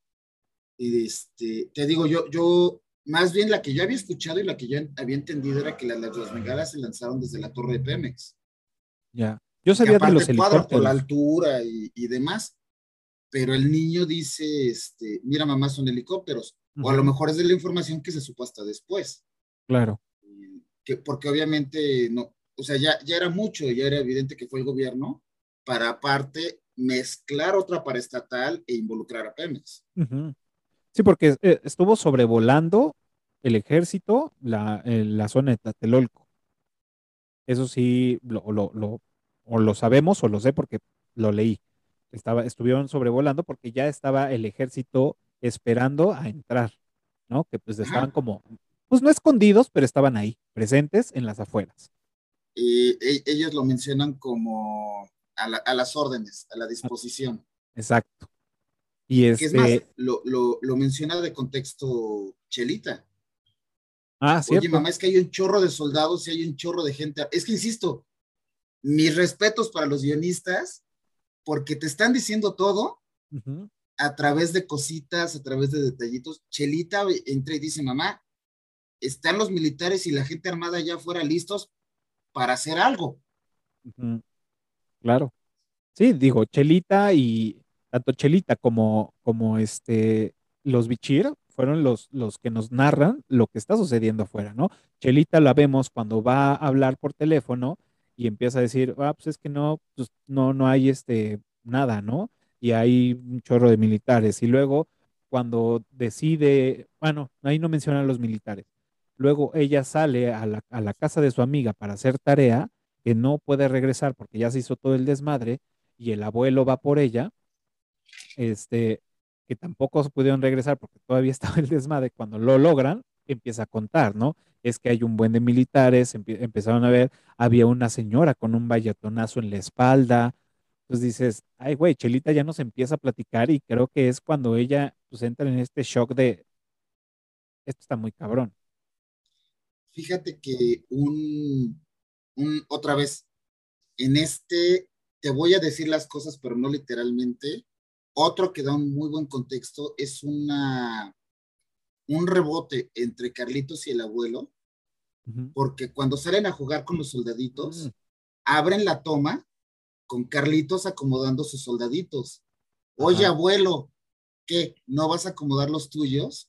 Y el abuelo está viendo por el balcón con una cara de susto, porque aparte, como militar, entiende y, y está viendo que los militares se están acomodando, pero en la, narra- en la narrativa de la película te lo están mostrando con los Con los soldaditos de plástico. de- Sí, claro. pero realmente lo que está sucediendo en ese momento es que se están acomodando los militares para actuar. Sí. Que vuelta a lo mismo, es- Brillante es esa el- escena. Sí, o sea, es- te están diciendo todo sin decírtelo. Ajá, exacto. Y que corte a, digo, ah, bueno, paréntesis, yo jugaba así, digo, no con soldaditos, pero jugaba con otros, o sea, con muñequitos y Ajá. jugábamos con la canica y, y así armábamos, ¿no? Sí, yo también. Habría que hacer una de estas un día. de- Ándale. Y, y corte a, pues, ¿qué pasa? Vemos por primera vez la aparición del, del, ba- del batallón Olimpia, ¿no? Con su guante blanco Con y ya y ya portando armas largas, ¿no? O sea, la- las metralletas y pistolas, ¿no? Enfundadas. Entonces dice, wow, o sea, el niño con la inocencia, pues no sabía, el abuelo diciendo, verga, ya se está acomodando los militares y luego ve a unas personas vestidos de civiles con armas, uy, esto se va a poner loco. Ajá, porque aparte, el propio abuelo era de la idea de, pues si los van a arrestar, un par de días en la cárcel les vendría bien. Vas a ver que van a salir suavecitos, porque al fin y al cabo su papá tiene influencias suficientes para sacarlos. Pero cuando ve las armas y cuando ve de veras de lo que se va a tratar, sí, o sea, porque aparte, mérito del actor, porque con la pura cara que pone, te, te transmite un miedo, pero, o sea, porque empezó a tener miedo por sus nietos, que serán unos desobligados, unos huevones, unos hippies, unos este, asquerosos. Pero al final del día estamos hablando de sus nietos. Sí. No, y que sabía lo que el, el, el ejército podía hacer. ¿no? Todo lo que, podía hacer. Ahí a mí me encantaría porque yo vi la versión, o sea, para poderla exhibir, porque aparte para poder exhibir la película, tuvo que autorizar directo el presidente de la República Ah, claro. Y nada más puso de condición quitar seis, seis escenas en las que quedaba muy mal el ejército. Y para asegurarse que no hubiera este, una distribución de esas escenas, exigieron que les entregaran el pedazo de... Ajá, los negativos. Del negativo. Lo que pasa es que ahí sí, no lo digo con sarcasmo, sino lo digo con el respeto que se ganó en esta película don Héctor, don Valentín, don Jorge, ya habían reservado copias de la película completa. Entonces, ¿qué quieres que le corte unos pedazos? Se los corto. Corta, sí. ¿Y qué quieres los negativos? Te entrego los negativos. Eh, si alguien me puede ayudar a conseguir una película sin los cortes, me encantaría, pero es precisamente protegiendo al ejército. Es correcto. Y es, y es este, que es lo que le está pasando al abuelo. Y parte del final también. Ajá, pero es, parte de lo que le está pasando al abuelo, porque como bien dices, el abuelo está entendiendo a la perfección. Sí. Y, y, el nieto se, lo dice. del cuerpo. Ajá, dilo, dilo. Cuando, cuando llega, cuando hace la primera visita, que llegan y llega el ejército, tocan la puerta como muy decentes, oigan, a ver ustedes qué tranza, y le dice, ah, yo formé parte del ejército, aquí están mis papeles. Ah, no, se los encuentran en las escaleras cuando llegan con Chelita.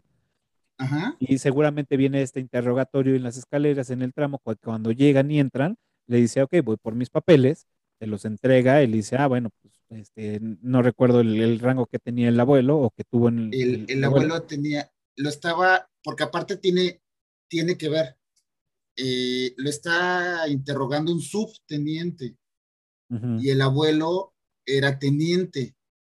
Y le dice, ah, no, está bien mi teniente. Y le dice, no, no, no te equivoques. Porque, y todos los militares al jubilarse les dan el grado superior. Entonces, acuérdate que si yo llegué a teniente y me jubilé, entonces soy capitán. Y ves cómo el subteniente ah, nada más se muerde el coraje. está bien, capitán. Está bien, mi capitán. Exacto. Sí, y ahí, pues bueno. Eh, Ahora sí que le echó charola. Bien. Ajá. Ajá, le echó charola porque esa parte de, a mí no me vas a venir a amedrentar porque tengo un rango superior al tuyo. Sí, exacto. Y que ahí viene esta escena donde ya se van a preparar para dormir y le dice el, nieto, le dice, oye, y el, y el ejército tiene que hacer lo que les digan y el otro le dice, sí, el ejército tiene que hacer lo que les digan. Digo, no recuerdo las palabras exactas, pero tienen que obedecer. Eh, o sea, utiliza, tienen que obedecer las órdenes. Porque, bueno, hay leyendas, hay leyendas de, militares que entraron a rematar estudiantes y que a la hora de voltear el cuerpo se dieron cuenta que remataron a su hija. Son leyendas, no sé. Claro, seguramente. Ah, lo más probable. Sí, claro. Y bueno, este, ya para, para eh, eh, ya perfilarnos al final de esta película, este, pues bueno, con la aparición del, batallón Olimpia, que bueno, ya los identificamos, que pues también eran eh, militares con, con, este, con ropa de civil, identificados con este guante blanco, que eran los encargados pues, de, encontrar y perseguir a los estudiantes, que iban a hacer como el trabajo, este, mm, el trabajo, trabajo sucio, ensuciarse las ajá, manos. ensuciarse las manos sin un uniforme, ¿no? Por eso tenían como toda la libertad de hacer lo que quisieran a las personas que quisieran, ¿no? Y lo vemos reflejado, pues bueno, ya todo este proceso, cuando llegan los hermanos con los otros estudiantes, que vemos a Eduardo Palomo, un ícono de las, de las, de las telenovelas mexicanas, este, que es, que tampoco tiene un nombre como tal, este, mm, con un balazo, y pues bueno, él es el que genera toda esta tensión dentro de, de- de- de- del cuarto, ¿no? Y, y, pues tratar de decir, bueno, vamos a llevarlo a- con un doctor a un hospital, no podemos porque nos están persiguiendo y pues va a valer madres. Bueno, pues entonces te doy algo para el dolor, limpiamos tu herida y ya mañana vamos viendo, ¿no? Que llega Héctor Bonilla, ya el papá, diciendo, ok, ¿saben qué? No, se, se van, yo mañana me llevo a este güey al hospital y les voy diciendo yo uso mis influencias para Ajá. que no me pregunten y poder salir con él.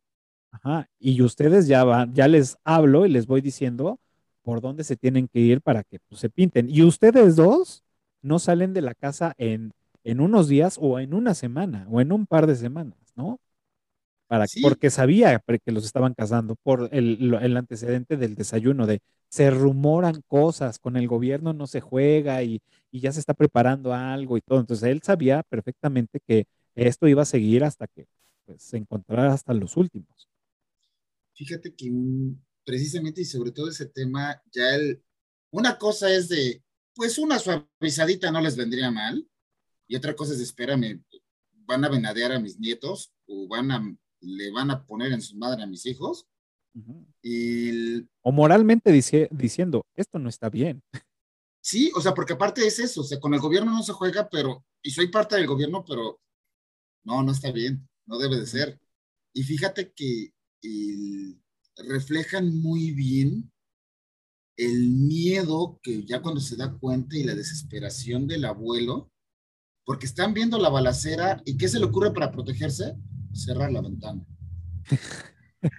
Sí, claro. Sí, o sea, pero es obviamente, y, y vuelves al punto, no es estúpido, Sí. o sea, ya es la desesperación, o sea, ¿qué es lo que les vino a la mente? Cerrar la ventana. Y ese conecta porque otra vez el, en la narración de la historia es muy padre porque hay dos balazos icónicos a los que recurren. El balazo en la ventana, que incluso cuando llueve y que va Carlitos y lo ve y, y, y demás, que ese significa el mi en tu hogar está seguro. Y el balazo en la imagen religiosa, en la imagen del Sagrado Corazón de Jesús, Ah, claro. que es el balazo y es mancillar a esa sociedad que en cualquier casa decente tenías que tener una imagen religiosa, si no es con última cena y con su veladora, y, Pero al final del día hasta esa le tocó balazo. O sea, son, son como dos balazos muy icónicos Claro. que, y que recurren, o sea, que constantemente te están reforzando ideas, otra vez te están diciendo cosas sin decírtelo, Ujú, y es, es, es ese, esa repetición que te- igual te digo, a mí se me hace fabulosa. Claro. Y bueno, otro concepto eh, que a lo mejor está muy rebuscado, que no lo sabemos porque no, no se ha dicho, pero parte del concepto es, la película inicia cuando está despertando, o sea, bueno, despiertan todos de, pues, de, su sueño, vamos, digámosle así.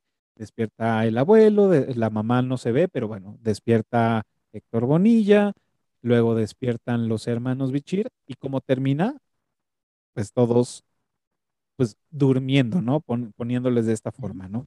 Entonces, es como el retrato de las 24 horas que nos está marcando Jorge Fons en todos los relojes, ¿no? Desde que se despiertan hasta que sucede toda la noche con este martirio, le- en- llegan los, los, este, em, el eh, estos güeyes de, de- de Olimpia, Les puedes decir hijos de puta, se lo tengo nada los hijos de puta llegan a, a la casa, este, pues sucede todo esto y pues bueno, los matan y ahí termina, ¿no? Esta película con la muerte de todos estos, que no vemos al niño despertar al inicio de la película, vemos a todos menos a la mamá y al hijo, digo, no sé, y al final, pues bueno, queda, queda eh, el niño este, pues, despierto, ¿no? Y los demás vemos en el, en el departamento y en las escaleras vemos a uno de los bichir también ahí, este, pues muerto, ¿no? En este caso, simulando o esta parte de, pues está con los ojos cerrados o muerto, ¿no? O hasta con los ojos abiertos, que son ah, claro. escenas impactantes. Que fíjate que ahí hay dos cosas. Al, al niño actor eh, no le dijeron completa la escena. Y, y, y sí lo ves, para pescarle una reacción genuina. Y sí, el, el horror con el que ve que todo el mundo está balaseado, tirado en el piso. Sí, y, y, en parte fue porque al, al, actorcito, al niño, no le dijeron completo uh -huh. lo que o sea, iba a suceder. El, la secuencia la... De, la, de, la, de la escena. O sea, más y bien, sabía que... qué tenía que hacer, que era salir del cuarto, salir del departamento y llegar abajo. Eso era lo que él sabía que iba a suceder. Lo pero, que te toca hacer esto. Ajá, pero lo que se iba a encontrar saliendo del cuarto, no lo sabía.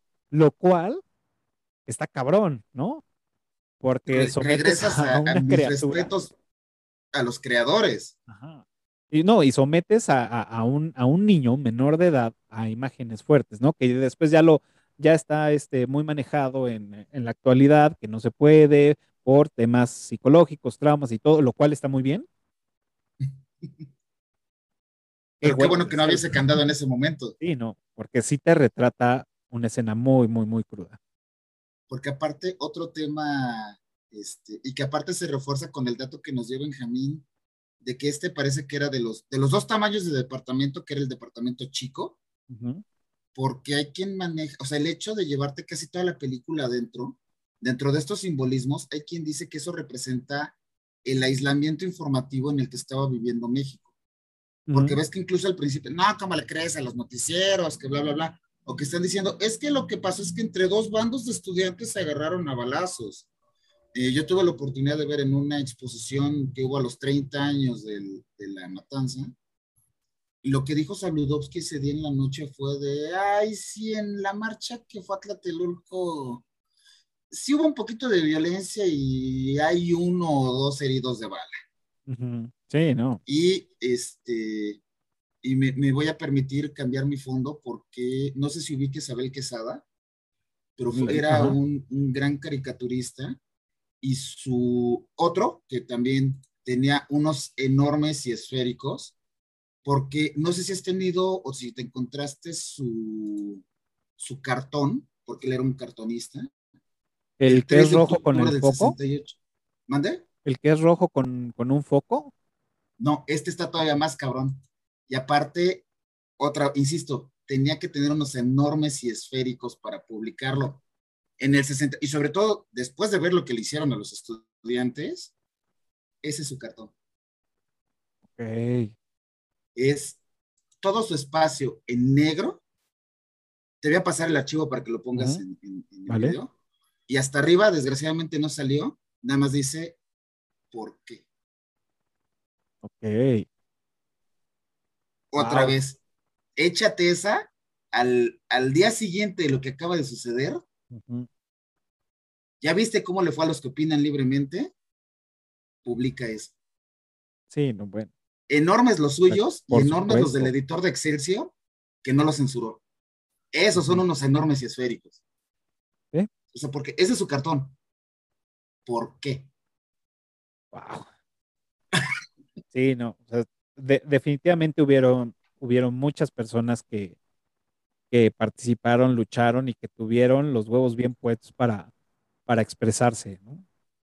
Y, y, y como dijiste, y, y, insisto, no soy disco rayado porque vale la pena reconocerles ese esfuerzo.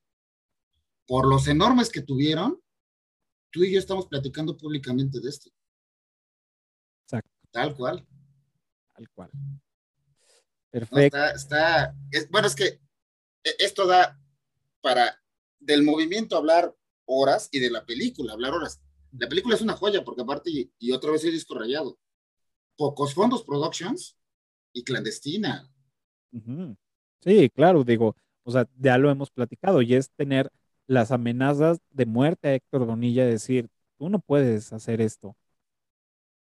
Pero aparte que tuvo los aliados, porque por ejemplo le dieron la oportunidad de congelar la cinta en los estudios Churubusco, porque, para que no se maltratara en lo que la revelaban, porque la tenía escondida en la cajuela de su coche.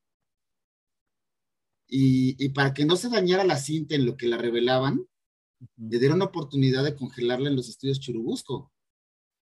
O sea, pero también un, un huevudo que se encontró con una serie de aliados ¿Sí? es, es la, es la combinación perfecta.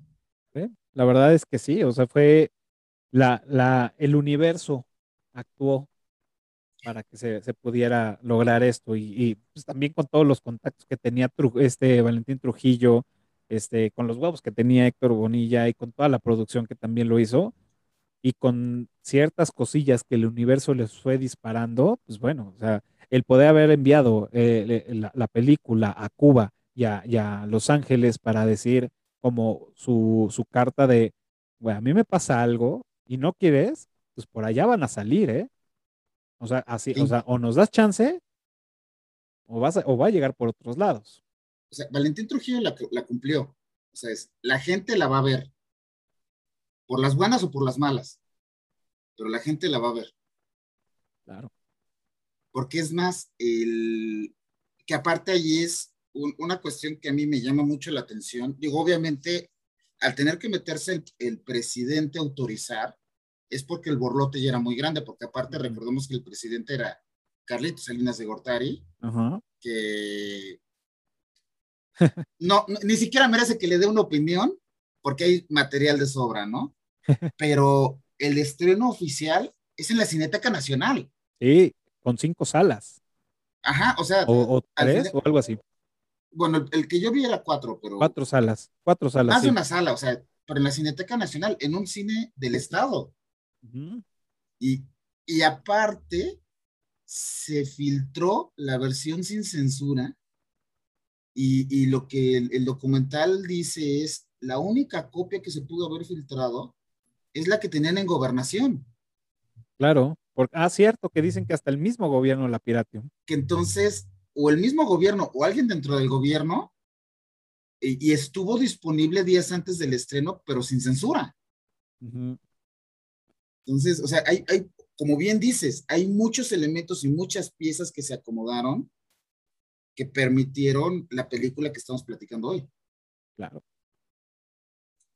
Ah, wow, está, está cabrón. Me, me- me emociona mucho, digo, ahora que la, que la volví a ver y, o sea, me emociona mucho, me, me recuerdan esos días de, de- de ir a las, a las marchas, de estar, este, pues bueno, conmemorando, eh, ver todos estos documentales que me eché, lo, lo que fui leyendo durante todo, o sea, sí te pone la piel de- de gallina, emociona, entristece, da coraje, este, también por eso, pues, fue una, una parte de que yo quería hacer este episodio, los, los astros se alinearon para que la banda que votó en, en el canal de, de- de Telegram y la banda que también votó en, en la encuesta que hice en Twitter, pues votaron por esta película. Entonces, los, los astros se alinearon para que pues también este, jalara, ¿no? Entonces, me, me emocionó es- mucho. Es que eh, la película es, es- es emocionante. Yo creo que es una buena forma de definirla como emocionante. Y fíjate que, porque creo que el perfil de, de público es menor, o a lo mejor quisiera entender más. Ahora que vuelvo a abrir la hemeroteca de la UNAM, tienen ya un dossier hecho con los recortes de los periódicos de ese Ok, momento. O sea, para que no vayas y le pongas en la madre a los originales, ajá, porque todo el mundo va a buscar el periódico del 3 de octubre del 68 y ya lo Ajá. tienen en, en fotocopias. Y bueno, si no, pues podemos ser subversivos y por ahí aparecerá escaneado sí, en seguro. algún, en algún lado, Ujú. pero altamente recomendable. Echarte un clavado en este dossier. Este no es mío, es de mi hermana. Este, pero echarte un clavado en el dossier Ey, valdría la porque pena. aparte es, o sea, lo ves y, y- y nada más empiezas a, a recorrer un concepto, libertad de prensa. ¿Cuál, güey? ¿Cuál? ¿Cuál? O ¿Cuál? sea, insisto, y por eso el valor de, de Abel Quesada. Entonces, no había libertad de prensa. Te dicen, ay, fue una revueltita de. Eh.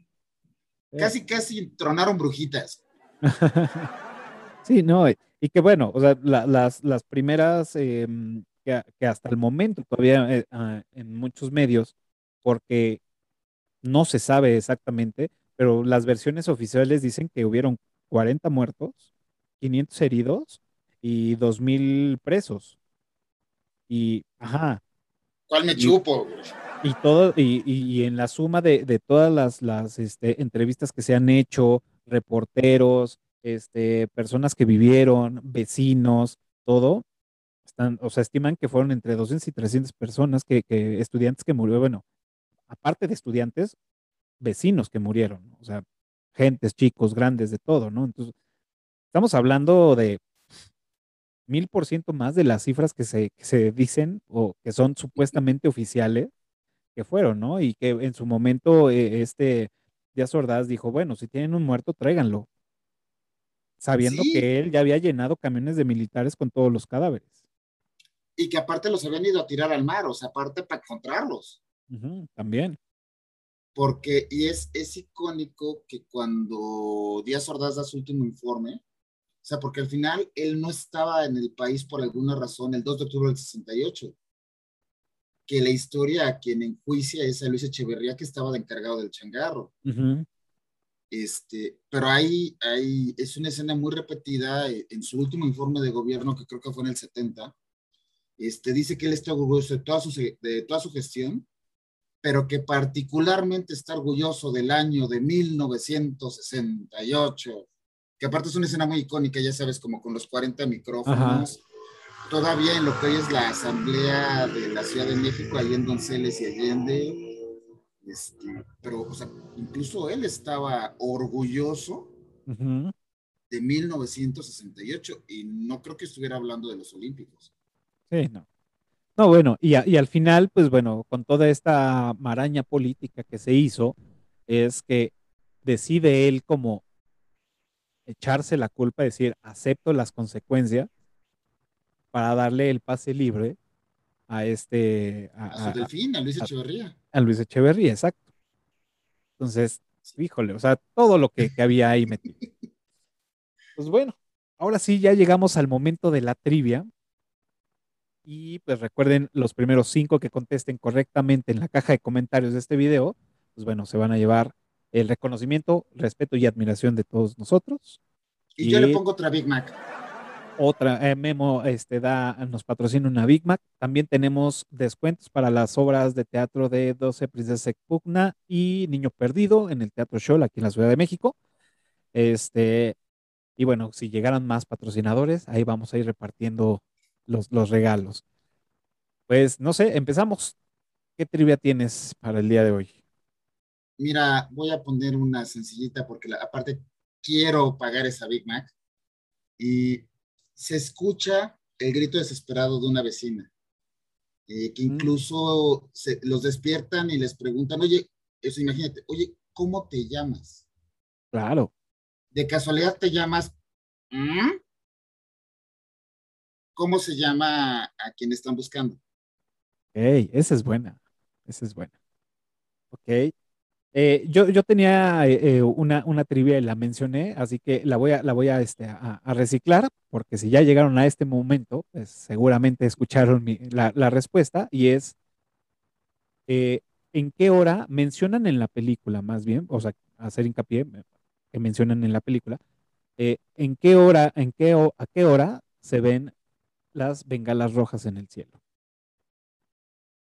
Y fíjate, si quieres le podemos meter una tercera a la trivia. A ver, venga. y esa entonces va una, el Big Mac completo en el Mac Trio. Ajá. Este, hay un libro icónico del tema y hubo un pleito entre quien escribió el libro con los guionistas de la película, argumentando que se plagió ese texto del libro.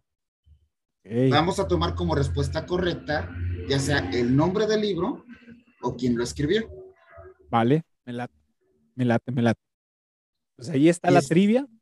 Oye, y, y- y jugando un poco, y porque para mí Eructitos siempre ha sido irreverente y, y demás, perdón, pero me, sal- me surgió una pregunta natural y me estoy permitiendo volarme la categoría de los MTV Video Awards, no digo los. MTV Movie Awards.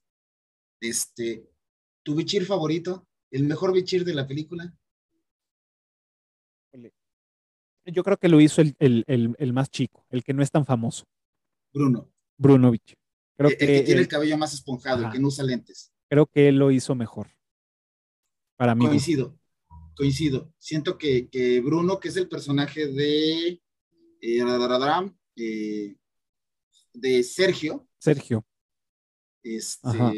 te transmite más sentimientos, aunque sí se ve que Jorge era mayor y entonces está como más sereno, pero yo siento que transmite más cañón eh, el personaje de Sergio, que es Sergio. Bruno. Sí. No, perdón, pero es que no lo podía evitar el- el- la categoría del mejor Witcher en la, Muy bien. No, no, total.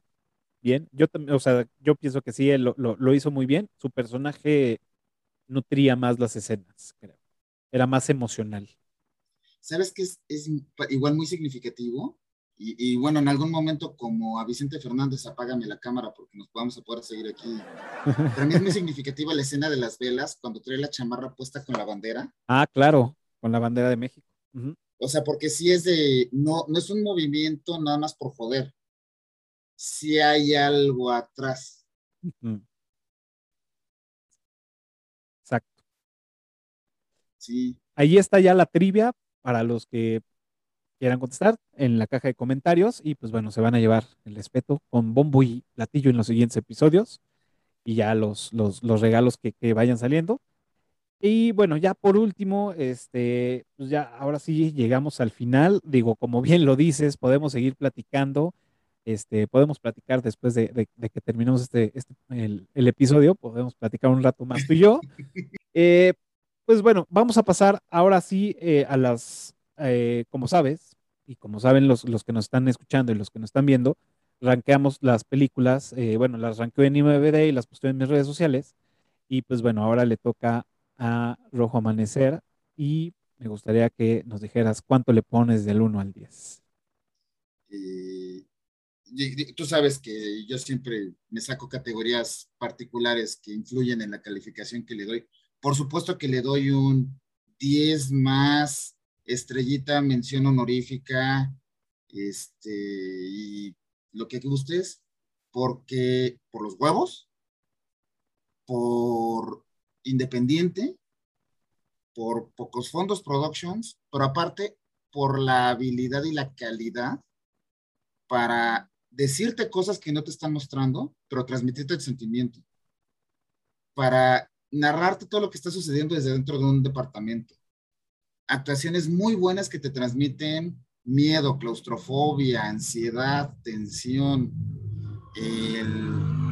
Vaya, pasas por alto que el sonido es medio malón para esa época, pero porque lo estaban haciendo en un estudio para comerciales y porque no había lana para algo mejor.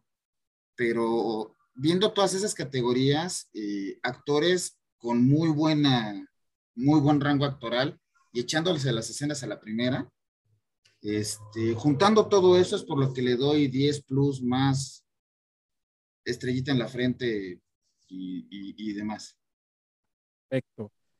Pues yo no sé si con los años me voy ablandando o con los episodios me voy ablandando. Este, cinematográficamente, eh, elaboradamente esta película yo le pondría un 8. Sabemos que el, el, el audio es malísimo porque pues no tenían las condiciones. Este, las actuaciones tampoco eran muy buenas. El guion ayudó mucho y las interpretaciones, pues bueno, aunque no fueron muy, muy buenas, pero lo hicieron. Cinematográficamente sí le pondría un 8, 8, sí. Pero yo creo que con todo esto que hemos platicado, con toda la parte de la investigación que hice, de todo lo, de las horas que me aventé viendo documentales, este, leyendo algunos artículos, le voy a poner su 10. Lo merece eh, esta película. eh, quitando la, la, la, la parte de producción de cine, se, se la quitamos y como una historia y como un documental, le pongo su 10, porque creo que fue, como dices, el valor de hacerlo. Fue la primera película que se, que se hizo con respecto al, a, la fecha, a la, matanza de Tlatelolco, al 2 de octubre de, de 1968, y que fue la pionera en muchos aspectos, este, y que, bueno, ya después de la supuesta libertad que tuvieron para, para, producir, se, se, ha estado haciendo cine, se han estado haciendo series. Gracias a esta película se, se han podido hacer muchas cosas en los medios. También por eso le voy a dar su, su 10. Pues bueno, se, se, llevó su 10 perfecto. Este, este día fue bueno para él. Y ahora sí, pasemos a las recomendaciones. Les voy a decir algo eh, a los que nos están viendo. Este, parte, tengo, eh, estoy conectado todavía aquí en Clubhouse y ya contestaron la trivia. Ya me las mandaron por mensaje. Ya las contestaron. ya ¡Qué gusto! Este, los datos y vamos a armar una, una juntos, este, una platicada. Y ya, ya por aquí voy a, hacer, voy a decir su nombre, es Boss, que ya también estuvo de invitado con nosotros en un episodio de Alien. Este, ya me mandó por, por Back Channel los, la, las, las respuestas de la trivia ya le di sus, sus, aplausos, digo, está ahí conectado. Este, vamos a poner en, en, en, el episodio cuando salga con bombo y platillo y, y las fanfarrias de que ya contestó. Él tiene todo? ventaja, sí, ya las contestó. Ahora, él, este, ya, ya la tenemos ahí y todavía quedan otros más para que puedan contestarlo. Entonces, le haremos llegar su, su dotación de, de, de, de Big Mac y este, su, sus descuentos para estas este, obras de teatro. Ya escucharon las fanfarrias y bombo y platillo y todo de, que ganó la, la trivia. Eh, bueno, ahora sí, pasamos a, al final, a la recta final, y es la recomendación para esta semana. Este, ¿Qué nos puedes recomendar? ¿En qué plataforma que estás viendo? O de plano también algo que digas, ahórransela. Fíjate que eh, hablando de historia y de historia que nos está tocando vivir, porque aparte, como dijiste, y nos está tocando vivir cambios significativos. Hay generaciones que les tocaron cambios mucho más drásticos, pero a nosotros nos están tocando cambios significativos. Pero una cuestión y algo que a mí me encanta, porque aparte tú sabes que profesional y personalmente el espacio es muy importante para mí, el espacio exterior. Y una, les quiero recomendar una serie que está en Netflix que se llama Countdown, Inspiration for Mission to Space, que es precisamente la semana pasada, formalmente se inauguró el turismo espacial. Se lanzó la primera, la primera nave sin, con puros civiles. Ah, claro, o sea, sí, sí, algo, algo leí en Twitter. El Inspiration 4, con puros, o sea, es el, porque en las, en las anteriores que nos había tocado en estos días, de, y aparte Richard Branson compitiendo con, se me acaba de ir, SpaceX contra Virgin. Uh -huh. este, pero habían, a, al final habían estado astronautas involucrados. Esta es la primera de civiles. Y ya es, o sea, mijitos, va a pasar a los libros de historia como el primer vuelo turístico este, al espacio y está documentado en esta serie de Netflix. Repito, se llama Countdown Inspiration 4 Mission to Space. Hey. Por la historia que estamos no. viviendo. Vale, hay que verla. Pues bueno, yo eh, esta semana eh, voy a hacer a un lado todo lo que eh, he visto en esta semana y en, en, hablando de este episodio, y si no lo han visto, se les recomiendo. Es una serie en Amazon Prime que se llama Un extraño enemigo. Se la recomiendo y habla de todo este, eh, desde el lado del gobierno, cómo se va forjando todo este plan malévolo. Bueno, sí, malévolo. Sí, es este, un plan malévolo. Sí. Ante parte la, la, el tema de los estudiantes, tanto el tema de las Olimpiadas, tanto la sucesión de, del trono que, que había este, en la silla presidencial para, para Luis Echeverría, todo esto eh, viene plasmado en esta serie, lo cual se me, hizo, eh, se me hizo buena. No vi que estuvieran tapando cosas, seguramente no dijeron cosas, pero no suena a algo que, eh, que estás viendo y dices, ay, güey, lo hicieron para quedar bien, ¿no? Creo que sí, este, lo, lo, lo hicieron, pues, pues bien, no, no me, no me, no me quedó como ese sabor así de, ay, güey, no te creo. Lo único que sí digo es, te faltó decir más, pero con lo que dijeron, creo que dije bien. O sea, lo hicieron bastante bien. Está muy bien rankeada en, en, en IMBD. Se llama Un extraño enemigo. Está en Amazon Prime. Y con este tema que estamos en octubre del movimiento de 68, de recordando eh, esta matanza que hubo de, de estudiantes, pues bueno, creo que valdría la pena echarle un ojo a esa serie. Ya la próxima semana les diré las que estoy viendo y las que no y todo. Pero creo que este, con esto podríamos cerrar el tema de las recomendaciones para esta semana. Ya terminamos. Memo, muchas gracias por, por venir, por platicar con nosotros, por este, darnos estos puntos de vista, este análisis a esta película. Pídete, si tienes redes sociales, si quieres mencionar algún este, proyecto que tengas, adelante, este es el momento. Este, no, Cafa, gracias. Si siempre es un privilegio, esta película en particular es un privilegio mayor. El, mis redes, arroba MemoMB, de Chica de Verduzco, en Twitter y en Instagram, ahí podrán ver estupideces varias.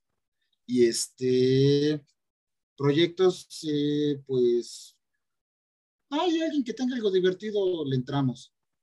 Eh, no, insisto, pues nada más agradecer la invitación y este y, espero con ansias ese Zoom, cada quien con su Big Mac, para seguir con el tema. Sí, claro.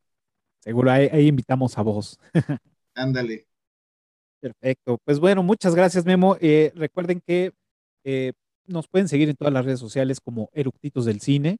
También pueden escuchar este episodio y otros más en su plataforma favorita de podcast, iTunes, Spotify. También tenemos un canal en Telegram, nos encuentran así como Eructitos del Cine, está totalmente abierto. Ahí vamos publicando este, cortos de, los avances de los episodios, hacemos encuestas para, para, que ustedes nos ayuden a decidir qué, este, episodios vamos a ir grabando, eh, entre otras cosillas, algunas promociones de unos cursos, eh, muchas otras cosas.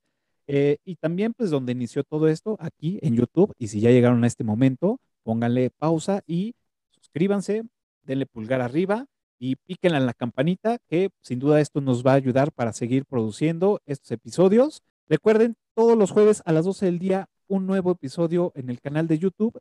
Y la próxima semana nos toca el género de cómics o héroes y vamos a hablar vamos a tener la continuación del episodio, creo que fue 3 de Eructitos del Cine, y va a ser Star Wars, episodios 1, 2 y 3, así que va a estar de nerds y va a estar bueno el episodio, así que no se lo pierdan. Y pues nuevamente Memo, muchas gracias. Muchas gracias a todos por, por habernos este, escuchado o visto en, sus adminículos digitales. Muchas gracias a los conectados en Clubhouse que estuvieron hasta el último momento. Y pues lo único que para despedirme creo que vale la pena decir, 2 de octubre no se olvida. Muchas gracias y nos vemos el próximo jueves. Bye.